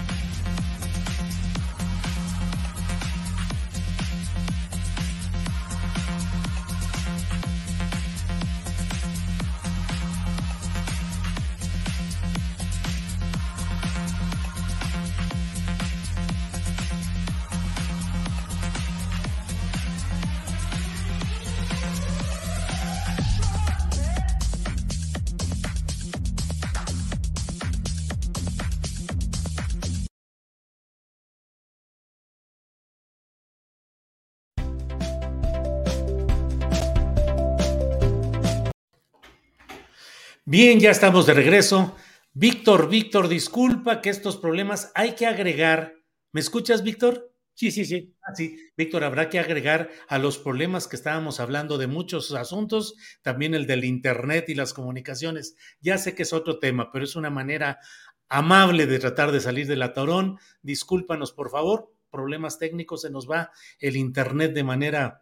Y bueno, nos quedamos ahí. Por favor, Víctor, eh, no sé en qué te quedaste, estabas, eh, estábamos hablando ya en la parte final de hacer un examen a fin de, de sexenio y de la importancia de dar información ponderada de estos asuntos. Sí, no, no, no, simplemente que me decías que en los chats estaban Ah, sí, que están diciendo Toledo Astillero tiene que estar con más frecuencia. Son temas que deben estar aquí presentes con más, de manera más asidua. Así es que te dejo ahí ese comentario que podrás ver. Miguel Ángel Villafuerte dice: Víctor Toledo debe ser un permanente aquí en Astillero. Eh, bueno, eh, ingeniero Oliver, que inviten a Víctor Toledo como colaborador permanente. Y así están, nomás de ahí ahorita dos que van cayendo ahí. Así es que si me invitas, con mucho gusto. No sé qué, significa permanente cada cuándo, pero. Si quieres, lo, hablamos ya en privado y nos ponemos de acuerdo, Víctor. Y mil gracias de nuevo por la invitación. Al contrario, Víctor, gracias y hasta luego. Chao, chao. Gracias. Hasta luego. Bien, pues. Em, bueno, pues ya sabe que andamos huyendo, andamos a salto de mata tecnológica cibernética, porque bueno, en mi casa no hay servicio de internet, eh, hemos recibido la posada cibernética, el alojo amable de un amigo aquí en Guadalajara. Y bueno, sin embargo, sigue, sigue, pues siguen los problemas, se cortan, se cortan. Eso es lo que queremos evitar precisamente. Pero bueno, vamos a estar atentos. Eh, déjeme ir antes de que estén, ya están listos nuestros compañeros periodistas, pero antes de ir a ello, déjeme eh, comentar con usted esta Em, información de lo que ha dicho precisamente el presidente de la República respecto al asunto de AMLO, de, Conagua, de la Comisión Nacional del Agua, y la salida de la subdirectora Elena Burs. Ya ve que de eso hablaba también hace unos eh, minutos nuestro entrevistado Víctor Toledo. Por favor, adelante. Una decisión que se tomó, me consultó a mí el director de Conagua, Germán Martínez, al que también le tengo confianza, yo autoricé que se propusiera este cambio, buscando que Elena nos ayudara en otra tarea. Ya hablé con ella, le hice una propuesta en dos sentidos, también vinculados al agua una propuesta es de que me ayude a definir cómo hacer una reforma a las leyes para eh, hacer un uso racional del agua y cuidar este líquido. Lo otro que le propuse, que se hiciera cargo de una coordinación regional, porque la verdad a mí me ayuda más quien trabaja en el territorio que quien trabaja en el escritorio. Le decía yo a esta Elena que me ayudara a coordinar los tres proyectos. Entonces voy a hablar con ella porque también ya están muy confrontados. El director de Conagua y ella. Entonces ya no se puede. Ya hay que buscar la forma de que nos ayuden en otro lado. ¿Son diferencias de fondo, presidente? ¿Mande? ¿Son diferencias de fondo? No, yo diría que no, porque eh, le tengo confianza a Germán, como se le tengo confianza a ella. Bien, pues esto es lo que ha dicho el presidente López Obrador sobre este tema delicado de la renuncia, de la destitución de la subdirectora de Administración de Agua de la Conagua. Estaremos atentos para ver qué significa todo esto ahí en la muy delicada situación de la Conagua. Bueno, son las 2 de la tarde con 31 minutos, 2 de la tarde con 31 minutos y tenemos la oportunidad de platicar ya con nuestros compañeros periodistas a quienes saludo con el gusto de siempre, que ya están aquí. Jorge Meléndez. Jorge, buenas tardes. Hola Julio, buenas tardes, buenas tardes a Salvador, a todos por allá. la semana pasada sí por más que hice la lucha, pues la, el Internet veo que ya tú vas a cambiar de, sede para el internet, se cortaba cuando estaba. Pero quiero decirle al señor presidente que ya hay un proyecto de ley desde hace cuatro años de el agua. Si él no lo conoce, pues que le pregunte al señor Martínez para que le diga que ese ya existe, no hay que hacer otro. Entonces, ¿para qué hacer y hacer, hacer proyectos de ley? Yo hice uno hace mucho tiempo de comunicación social. Bueno, no está ni en el archivo de la Cámara de Diputados. Imagínate, este año van a dejar como 400 iniciativas sin dictaminar los diputados. Entonces, ¿para qué hace uno proyectos y proyectos y proyectos? Y se quedan ahí y luego hasta se aprueban y no son los que se llevan a cabo. Pero Sí, sí, Jorge, de leyes estamos hasta el moño en México. Las, mejores leyes del mundo. Y de cambios de constitución, creo que ya vamos para las. Entonces, eso no resuelve las cosas. Gracias, Jorge. Y disculpa, digo, sé que fueron los asuntos de, de, la tecnología, pero. Sí, sí, no, no hay cuidado, yo no tengo ninguna molestia, al contrario, tengo molestia contra los que manejan estas redes y luego nos dejan fuera porque les da la gana. Así es. Gracias, Jorge. Salvador Frausto, buenas tardes. Hola, Julio, muy buenas tardes. Eh, Jorge, qué gusto verte de nueva cuenta por, por acá. Y bueno, pues aquí estamos listos para platicar de los asuntos de la semana, Julio.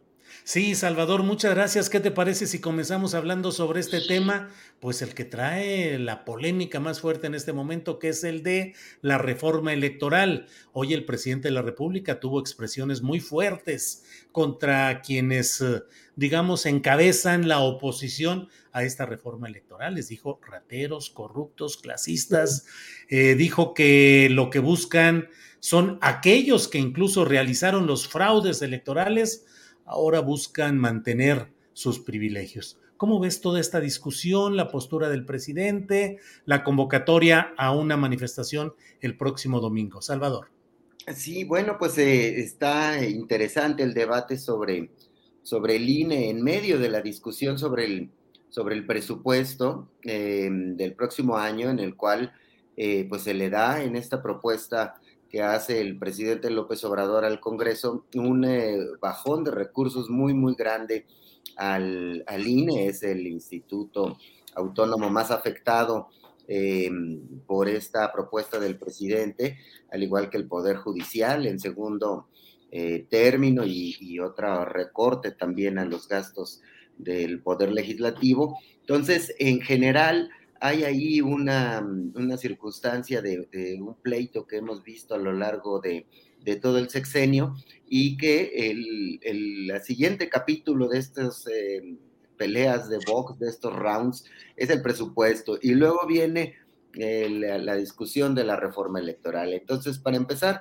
eh, en el diseño de, de, presupuesto que tiene el presidente, le da menos recursos al INE, menos recursos al Poder Judicial y le da muchos más recursos eh, también de manera importante a los programas que tienen que ver con los, eh, adultos mayores, con las eh, mujeres, con las personas con, discapacidad, las personas con discapacidad, y ahí en ese rejuego de cambios de mm, cuáles son las prioridades para el actual gobierno, pues el INE queda muy afectado y engalla aún más este pleito que tenemos enfrente. Y por otra parte, pues la convocatoria que hace esta organización que ya no sabemos cómo se, se llama, porque se llama así por México, Unidos va por México, pero también mandan desde Twitter del, como la alianza no sé qué, y luego mandan los correos desde otros correos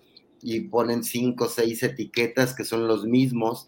Eh, entonces, pareciera que es como la gran sociedad civil empujando un movimiento eh, que se va a cristalizar el próximo domingo.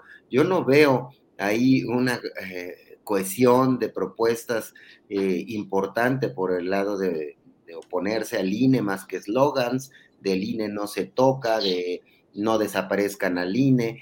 Sin embargo, vemos la, discusión esta en la cual el propio INE escondió, hizo, eh, guardó ahí en, un lugar que nadie veía una encuesta en la que la mayoría de la gente quiere la reforma electoral, el setenta y tantos por ciento, más por ciento de la gente quisiera que los consejeros se eligieran eh, a través de voto popular, la mayoría de la gente quiere que los partidos cuesten menos, que haya menos diputados, y ese es pues el espíritu de la, de la propuesta del presidente López Obrador, cambiar la composición de que los consejeros sean propuestos, sí, por los tres poderes en principio, una serie de ternas, tanto por el Poder Judicial, Poder Legislativo y el Poder Ejecutivo, y, que después esas ternas, de ser analizadas, sean votadas por la ciudadanía. Entonces, el INE se metió en un gran brete eh, por ocultar esta encuesta, en la cual, pues, eh, parece que no, no, no encuentra dónde acomodar sus argumentos. Es decir, eh, la gente quiere que ganen menos los consejeros del INE y hoy el presidente lo vuelve a poner sobre la mesa. Habla de un seguro de gastos médicos eh, mayores eh, bastante caro que podría ser eliminado a propuesta del, presidente, que además, bueno, pues ya está en la ley de austeridad que propuso. Y pues lo que estamos viendo es que siguen peleando por dinero. El gran pleito es eh, por dinero y por mantener o desaparecer los institutos electorales locales, los llamados OPLES, y veo de un lado mucho respaldo popular a la, respuesta, a la propuesta del presidente López Obrador y el apoyo además de más o menos la mitad del PRI, eh, con lo cual podría salir avante esta reforma electoral. Y por otra parte pues habrá que ver con mucha atención qué pasa si trasciende de Twitterlandia a las calles la protesta de em, el grupo opositor en torno a Claudia X González y al, medio PRI, al PAN, al medio PRD y a una serie de organizaciones de derecha conocidos que están agrupadas siempre alrededor de, empresarios. Entonces yo veo ahí una lucha dispareja que me parece que eh, va a terminar en una marcha de claxons y un poco más numerosa quizá que otras eh, marchas, se dice que estarán en 10, 12 ciudades, pero no me parece que vaya a ser algo eh, fuerte, grande eh, y más con una alianza opositora pues muy debilitada con medio PRI fuera de ella y con medio PRD coqueteando con salirse de esa, de esa alianza opositora, Julio. Bien, Salvador. Vamos a ver qué nos dice ahora Jorge Meléndez. Jorge, ¿ese INE sí se toca o no se toca? Es una pregunta que nos ha propuesto eh, un internauta frecuente por aquí, Julián Falcón, que te hagamos. Dice Julio, pregúntale a don Jorge si ese INE se toca o no se toca. Jorge, y además tu opinión sobre la marcha dominical a favor del INE. Pues yo creo que hay que tocar todo, no solamente al INE, sino muchas otras cosas que son verdaderamente horrores en México. Y a los primeros que hay que tocar es a los supermillonarios que siguen ganando como locos y que no se ha hecho la reforma, la reforma financiera, perdón, para cobrarles más. A esos son los que hay que tocar primeramente. Lo había dicho el señor López Obrador, que hace un año, la pandemia y eso a lo mejor hizo que no lo llevara a cabo. Las buenas cuentas de Raquel Buenrostro, pero que hay que tocar, hay que tocar todo.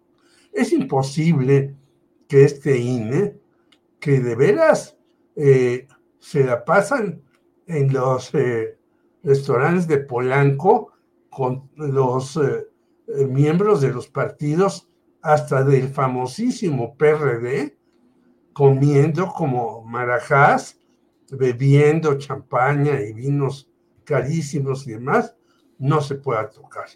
Le recortan más de 4 mil millones de pesos, pero esos estaban supuestamente para una consulta.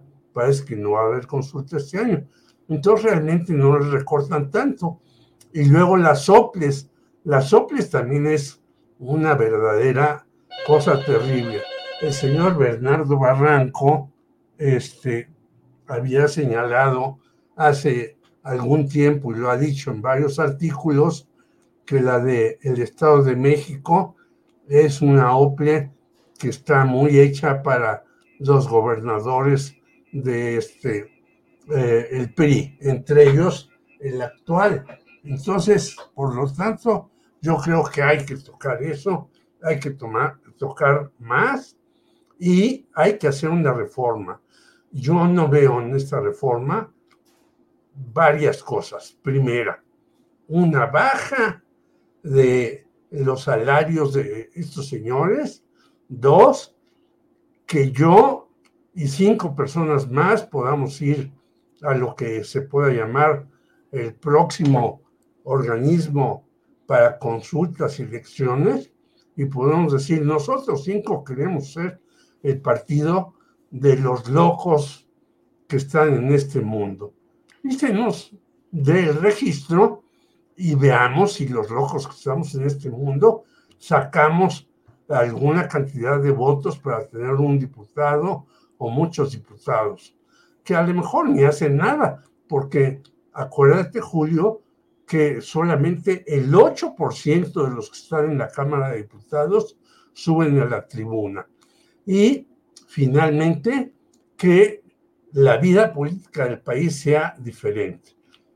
Respecto a la marcha, yo hice un llamado en un artículo, vayamos a la marcha sin confrontarnos con los que las, como dice Salvador, 20 mil siglas que citan esta marcha y digamos, ¿se acuerdan de 1988?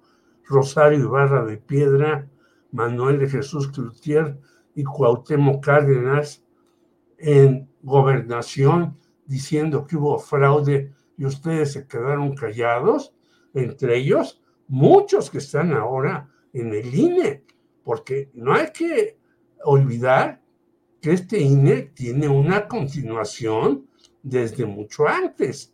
Es un grupo que se ha continuado en el INE desde antes de José Goldenberg y que no ha dado los resultados esperados. Y las OPLES son también unas organizaciones para que los gobernadores metan a sus cuates. Entonces yo creo que hay que hacer las cosas de otra manera, hay que modificar ese INE, hay que darle otro eh, rumbo, otro sesgo y no seguir gastando dinero como locos, como si estuviéramos en otros lados. Bueno, dicen que ya el INE tiene su forma de hacer elecciones electrónicas, pues ya vimos que en Brasil se hicieron y a pesar de lo que Bolsonaro quería hacer, no logró ni siquiera que se cambiaran eh, los resultados. Creo que este INE verdaderamente es de horror y lo que escribe el domingo debería de leerlo con cuidado Ciro Murayama, porque dice hasta contradicciones acerca del INE que es actualmente. Bien, Jorge, gracias.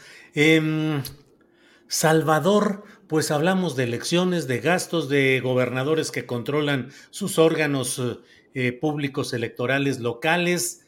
Eh, viene Coahuila. Mm, ¿Cómo ves lo que se va dando ahí, Salvador? Pareciera que todo apunta a que el todavía subsecretario federal de Seguridad y Protección Ciudadana, Ricardo Mejía Verdeja, sea el candidato de Morena. Se habla de que podría haber inconformidad de Armando Guadiana, actual senador, en fin. Y también se habla de que los Moreira o el PRI podrían mantener el poder en esa entidad norteña. ¿Qué opinas, Salvador? Sí, pues se ve reñida. Yo eh, sigo viendo muy reñida la, elección en, Coahuila, em, porque los dos polos eh, que competirían todavía no eh, terminan de, de impulsar a sus, de prefigurar a sus candidatos. Por el lado de Morena tenemos eh, a Ricardo García Bermeja, eh, Mejía Bermeja, Bermeja, claro, eh, como el favorito del presidente, lo ha dicho en la mañanera, que es muy buen funcionario, que trabaja muy bien, este subsecretario de seguridad, que incluso aparece muchas veces eh, en la mañanera y en otros espacios públicos, es decir, se le está dando mucho apoyo, mucha visibilidad y tiene, bueno, pues ya trayectoria y experiencia dentro de, de, su estado, dentro de Coahuila, fue secretario de, de gobierno, fue diputado, etcétera. Entonces, eh, ahí parecería que es el candidato, de, será el candidato de la alianza encabezada por Morena. Sin embargo, Armando Guadiana tiene mucha popularidad, él ha mostrado encuestas que lo muestran arriba y entonces esto hace una selección de pronóstico reservado en el cual si gana Guadiana eh, la encuesta que se haga o si eh, se va a hacer una encuesta transparente o si gana eh, Mejía Verdeja, la, encuesta que se está prefigurando para elegir al, aspirante de este partido y de esta alianza, o ahí está todavía en incertidumbre. Me parece que todavía están haciendo los últimos amarres internos dentro del el polo que encabeza el presidente López Obrador y que pronto veremos luces de, esa, de ese asunto que podría todavía sacar eh, algunas grietas eh, si no logran ponerse de acuerdo entre estas dos figuras, Guadiana y Mejía Verdeja, en rumbo a la, candidatura. Y del otro lado, pues el PAN y, el PRI tendrían que ponerse de acuerdo eh, para poder sacar un candidato en conjunto que los lleve a tener ahí algunos resultados importantes. Sin embargo, en las encuestas, por lo pronto, en la mayoría eh, algunas salen cargadas hacia un lado, otras hacia, hacia el otro, y lo mismo veo en el Estado de México, elecciones muy reñidas, muy competidas, yo no creo que esté cantado como pronosticábamos en las elecciones de este año, que la mayoría iban a ser para, para Morena. En el caso del 2023 hay todavía mucho en juego, eh, ya está muy cerca de la elección del 2024 y ahí sí los apoyos, los pequeños apoyos que den eh, el PRI a Morena en el Congreso puedan reflejarse en los estados o no, o si logran cuajar la alianza que parece estar fragmentada a nivel legislativo entre el PRI el PAN,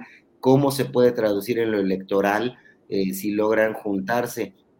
Ir, en alianza en Coahuila y en el Estado de México, ahí hay todavía mucha tela por donde cortar. Me parece que ahorita lo que está ocurriendo es la guerra eh, eh, bajo intramuros, es decir, en las negociaciones internas entre los eh, dos eh, grandes actores, ¿no? Este, los dos grandes polos que hay. Entonces, no, no, no veo muy claro que sea que la tenga ganada Mejía Verdeja. Yo creo que todavía hay negociaciones ahí fuertes que pueden dar algunas sorpresas, Julio. Bien, Salvador. Eh, Jorge Meléndez, ¿qué opinas de lo que está pasando en Coahuila, la apariencia de Mejía Verdeja como candidato favorito a la sucesión, el caso de Armando Guadiana y también el asunto del Estado de México que bien aborda Salvador Frausto? ¿Qué opinas, Jorge? Yo coincido con Salvador, aunque me parece que el señor Guadiana es impresentable, es tóxico. Hace rato hablabas con un verdadero ecologista, y si podríamos poner la moneda contraria sería Guadiana, porque es un señor carbonífero que está intoxicando no solamente a su estado, sino al país, y que lo único que hace es presentarse en la Cámara donde le toca sentarse, cotorrear con sus cuates, eh, ver cómo van sus empresas y demás. Mejía Verdeja a mí no me gusta para nada tampoco, pero bueno, cuando menos hace la lucha de presentarse y decirnos una serie de cosas que va muy bien la seguridad, lo cual pues nadie le cree. Hace unos días, hace unas horas, eh, dos mujeres más fallecieron, una seguramente porque fue asesinada por su pareja, según las últimas noticias, y otra porque se aventó de un taxi. La seguridad en el país avanza eh, muy lentamente. De verdad, habría que hacer más esfuerzos para eso. Entonces yo ahí, entre Mejía Verdeja, que viene de saltar como chapulín por todos lados y un señor comerciante que nos está contaminando por todos lados, no le voy a ninguno de los dos, aunque alguno vaya por Morena. Y por el otro lado, yo creo que va a ser muy difícil que se pongan de acuerdo los del PRI con los del PAN, ahí justamente por los Moreira, que es una eh, familia que eh, hasta entre ellos se pelean a la menor provocación. Creo que ahí va a saltar chispas de un lado y de otro. En el Estado de México veo que ya se decidió el señor Alfredo del Mazo por la señora del Moral, pero Analí Herrera, que era una de las candidatas y que estaba aparentemente muy tranquila, ya empezó a moverse en contra de esa situación.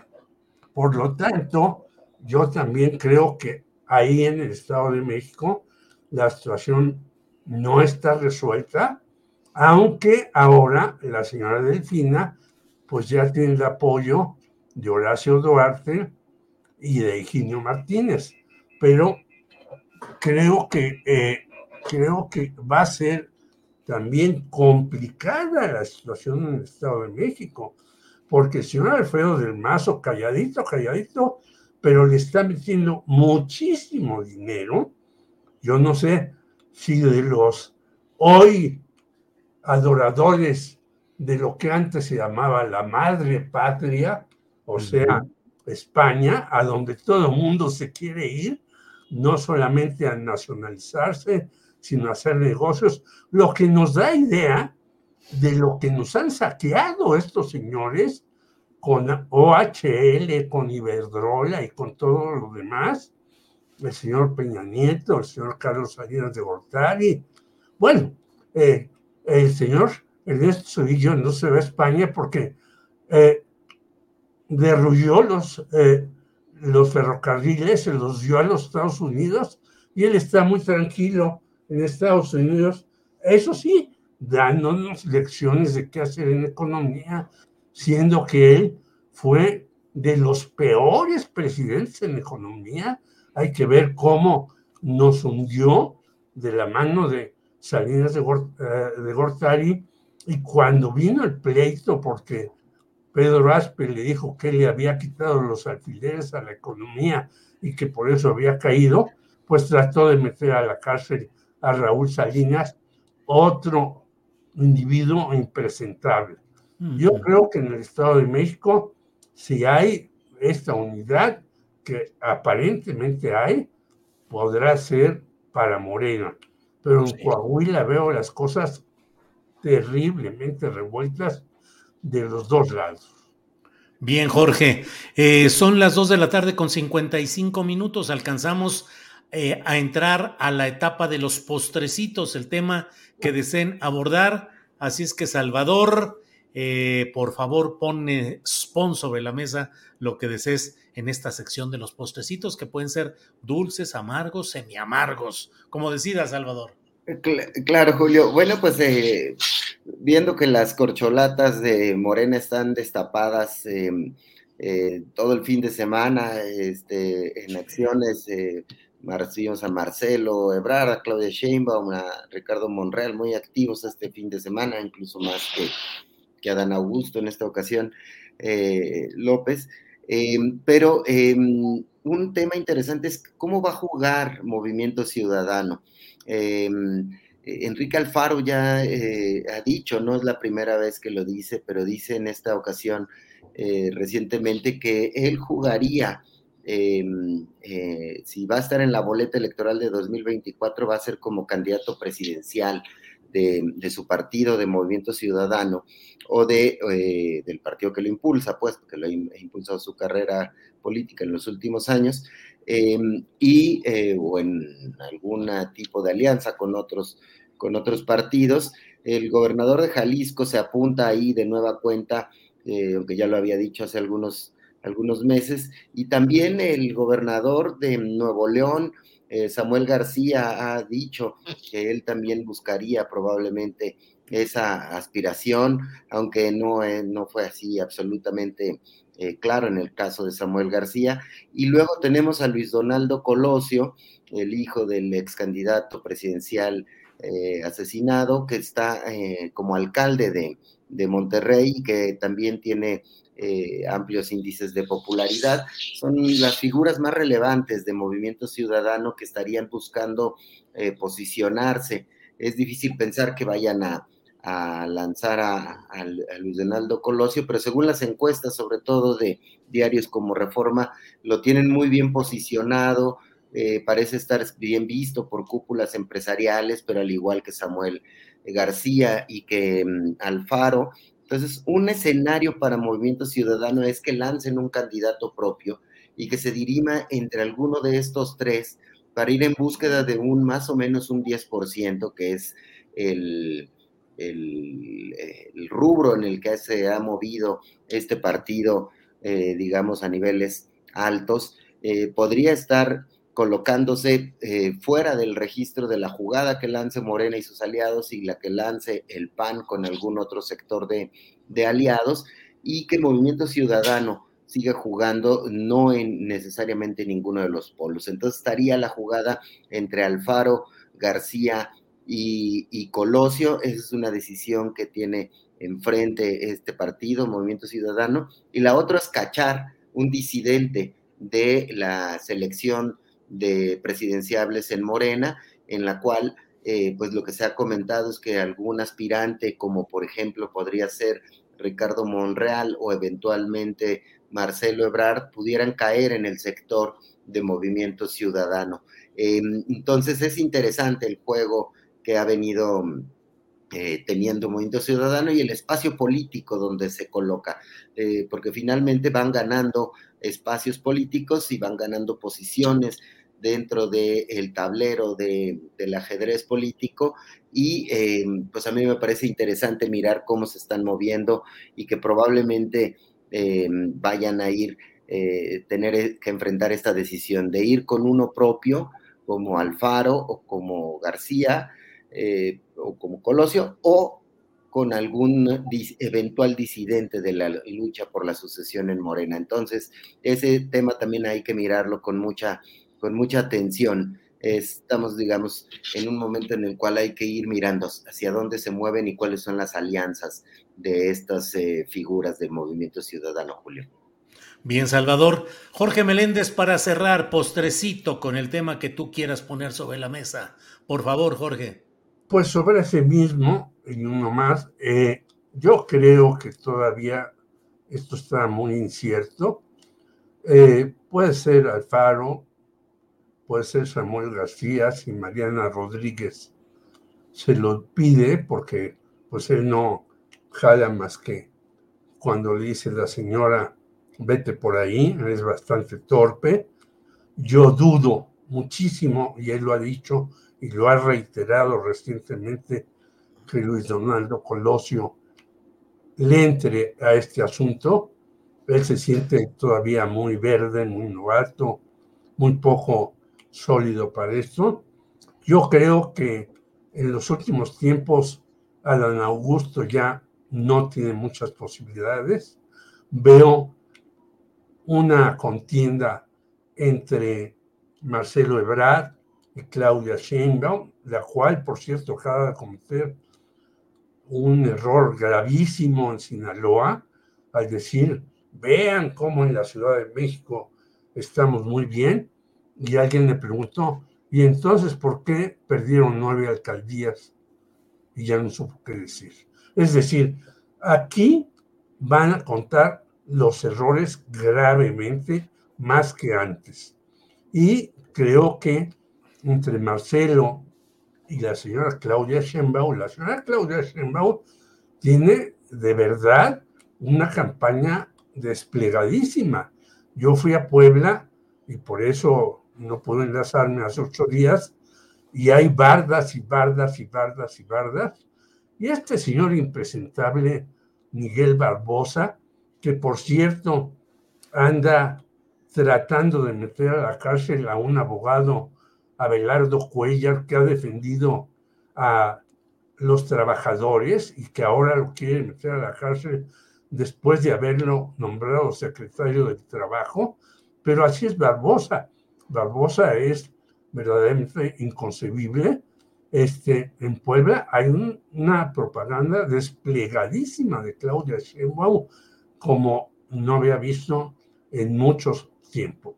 Y hay que preguntarse, ¿quién están pagando estas campañas? Y finalmente, invitar a tu gran audiencia a que a las seis y media de hoy nos escuchen en Voces Libres con Alejandro Meléndez y una serie de comentaristas desde deportes, cultura, espectáculos y obviamente la lucha política que se está librando en estos momentos. Bien, Jorge, muchas gracias. Salvador, gracias por esta ocasión. Como siempre, agradecimiento por tu participación. Salvador, gracias y buenas tardes. Buenas tardes, eh, Julio. Nos vemos pronto. Jorge, hasta luego. Nos vemos pronto. Gracias. Jorge Meléndez, igualmente. Hasta pronto. A los dos y a todos los que hacen posible que lleguemos, aunque a veces nos tratan de boicotear. Un abrazo a todos. Sale, hasta luego. Gracias. Gracias. Bien, son las 3 de la tarde con 3 minutos. No se vaya, que todavía tenemos alguna información pendiente. Mire, ya hablábamos hace unos minutos de cómo está Movimiento Ciudadano y vaya que resultó muy llamativo este cuarto informe de gobierno de Enrique Alfaro como gobernador de Jalisco, porque hubo protestas, interrupciones, le dijeron, mientes, no seas mentiroso, hubo objeciones, un trabajador de la judicatura, en fin, hubo muchas cosas, pero a fin de cuentas, pues eh, virtual destape de candidato presidencial de Enrique Alfaro. Veamos y escuchemos.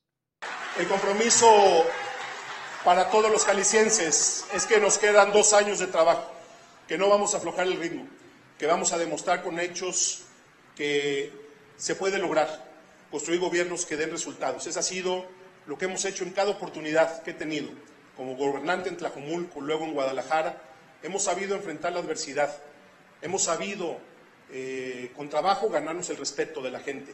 Por supuesto que cuando impulsas procesos de cambio como los que estamos viviendo en Jalisco, afectas intereses y lastimas a grupos de poder que pensaban que eran los dueños de Jalisco.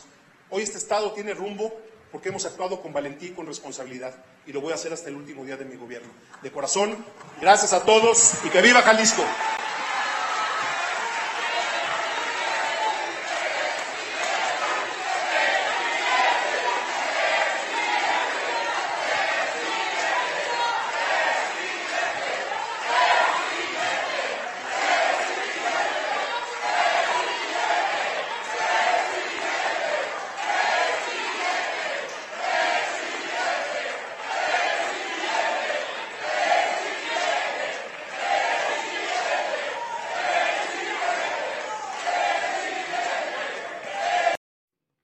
Bueno, pues esas fueron las porras de presidente, presidente para Enrique Alfaro, que parecía que estaba muy apagado, como que parecería que ya no eran las condiciones propicias para tratar de ser eh, precandidato presidencial, pero bueno, se ha emocionado, aunque, insisto, las críticas y señalamientos que se dieron en el Congreso y las que se dan en lo general en Jalisco son apabullantes y contundentes, pero bueno, ya sabe que los políticos se encaminan y se enfilan a lo que creen que puede ser su futuro, y ya ha dicho el propio Enrique Alfaro que en su futuro político él ve la candidatura a presidente de la República.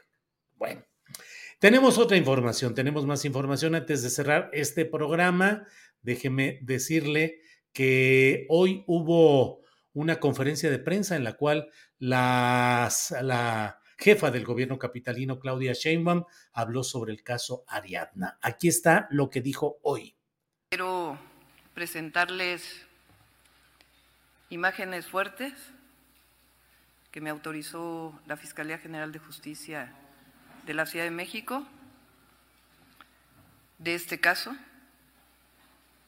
porque el fiscal general de justicia del Estado de Morelos está encubriendo y tratando de tapar un feminicidio. presuntos nexos entre el feminicida y la Fiscalía General de Justicia de Morelos. Y quiero agradecer a la Fiscal General de Justicia de la Ciudad de México, al secretario de Seguridad Ciudadana, por la investigación que han realizado y decirle a la familia de Ariadna que no va a haber impunidad y que por eso queremos mostrar este caso, porque no queremos que haya impunidad para ningún delito, pero en particular para los feminicidios. Así que hoy quiero hablar de la impunidad y del encubrimiento de la Fiscalía General de Justicia del Estado de Morelos en el caso del feminicidio de la joven Ariadna. Presento este caso porque no queremos que haya impunidad en ningún caso, pero en particular en el caso de los feminicidios, en donde incluso trataron de inculpar a la víctima. Como lo vamos a mostrar, en este caso es evidente que la Fiscalía General de Justicia del Estado de Morelos quiso ocultar el feminicidio de Ariadna, presuntamente por sus nexos con el probable feminicida. Bien, pues esto es lo que ha dicho la jefa del gobierno capitalino respecto a este tema. Eh, bueno, pues vamos cerrando, vamos cerrando. Es momento de darle las gracias a quien nos ha dado hoy Posada Cibernética. Bueno, antes de ello, déjeme ver, ahí está este apoyo económico que nos ha enviado a Saed Bonilla, eh, que nos ayuda y nos reconforta y nos alienta constantemente. Gracias, como siempre, a Saed Bonilla por este apoyo económico. También América Molina del Villar ha enviado un apoyo económico que mucho le agradecemos. Y también agradezco en particular eh, la posada, el alojamiento cibernético que nos ha dado hoy Oscar Tagle escritor, eh, periodista, eh, siempre digo, gran jugador de palabras, porque vaya que Oscar Tagle sabe hacer, usar las palabras y la literatura de una manera magistral. Así es que hoy nos ha ofrecido ante el problema eh, de Internet de Infinitum en mi domicilio, donde no pudimos hacer la transmisión, bueno, que estuviéramos por acá y se lo agradecemos mucho a Oscar Tagle. Como le agradecemos a todos ustedes, audiencia de este programa informativo y analítico. Gracias a la audiencia, gracias tripulación astillero. Nos vemos a las nueve de la noche en una videocharla astillada y mañana de nuevo de una a tres. Gracias por hoy. Hasta pronto.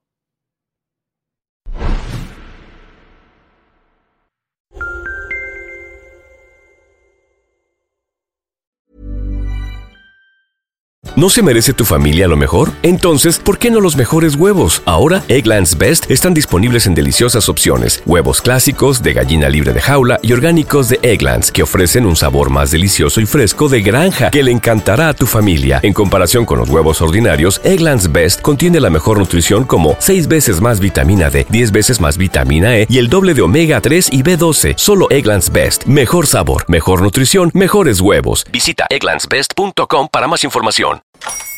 Hola, buenos días, mi pana. Buenos días, bienvenido a Sherwin Williams. ¡Ey! ¿Qué onda, compadre? ¿Qué onda? Ya tengo lista la pintura que ordenaste en el ProPlus app. Con más de 6.000 representantes en nuestras tiendas listos para atenderte en tu idioma y beneficios para contratistas que encontrarás en aliadopro.com. En Sherwin Williams somos el aliado del PRO.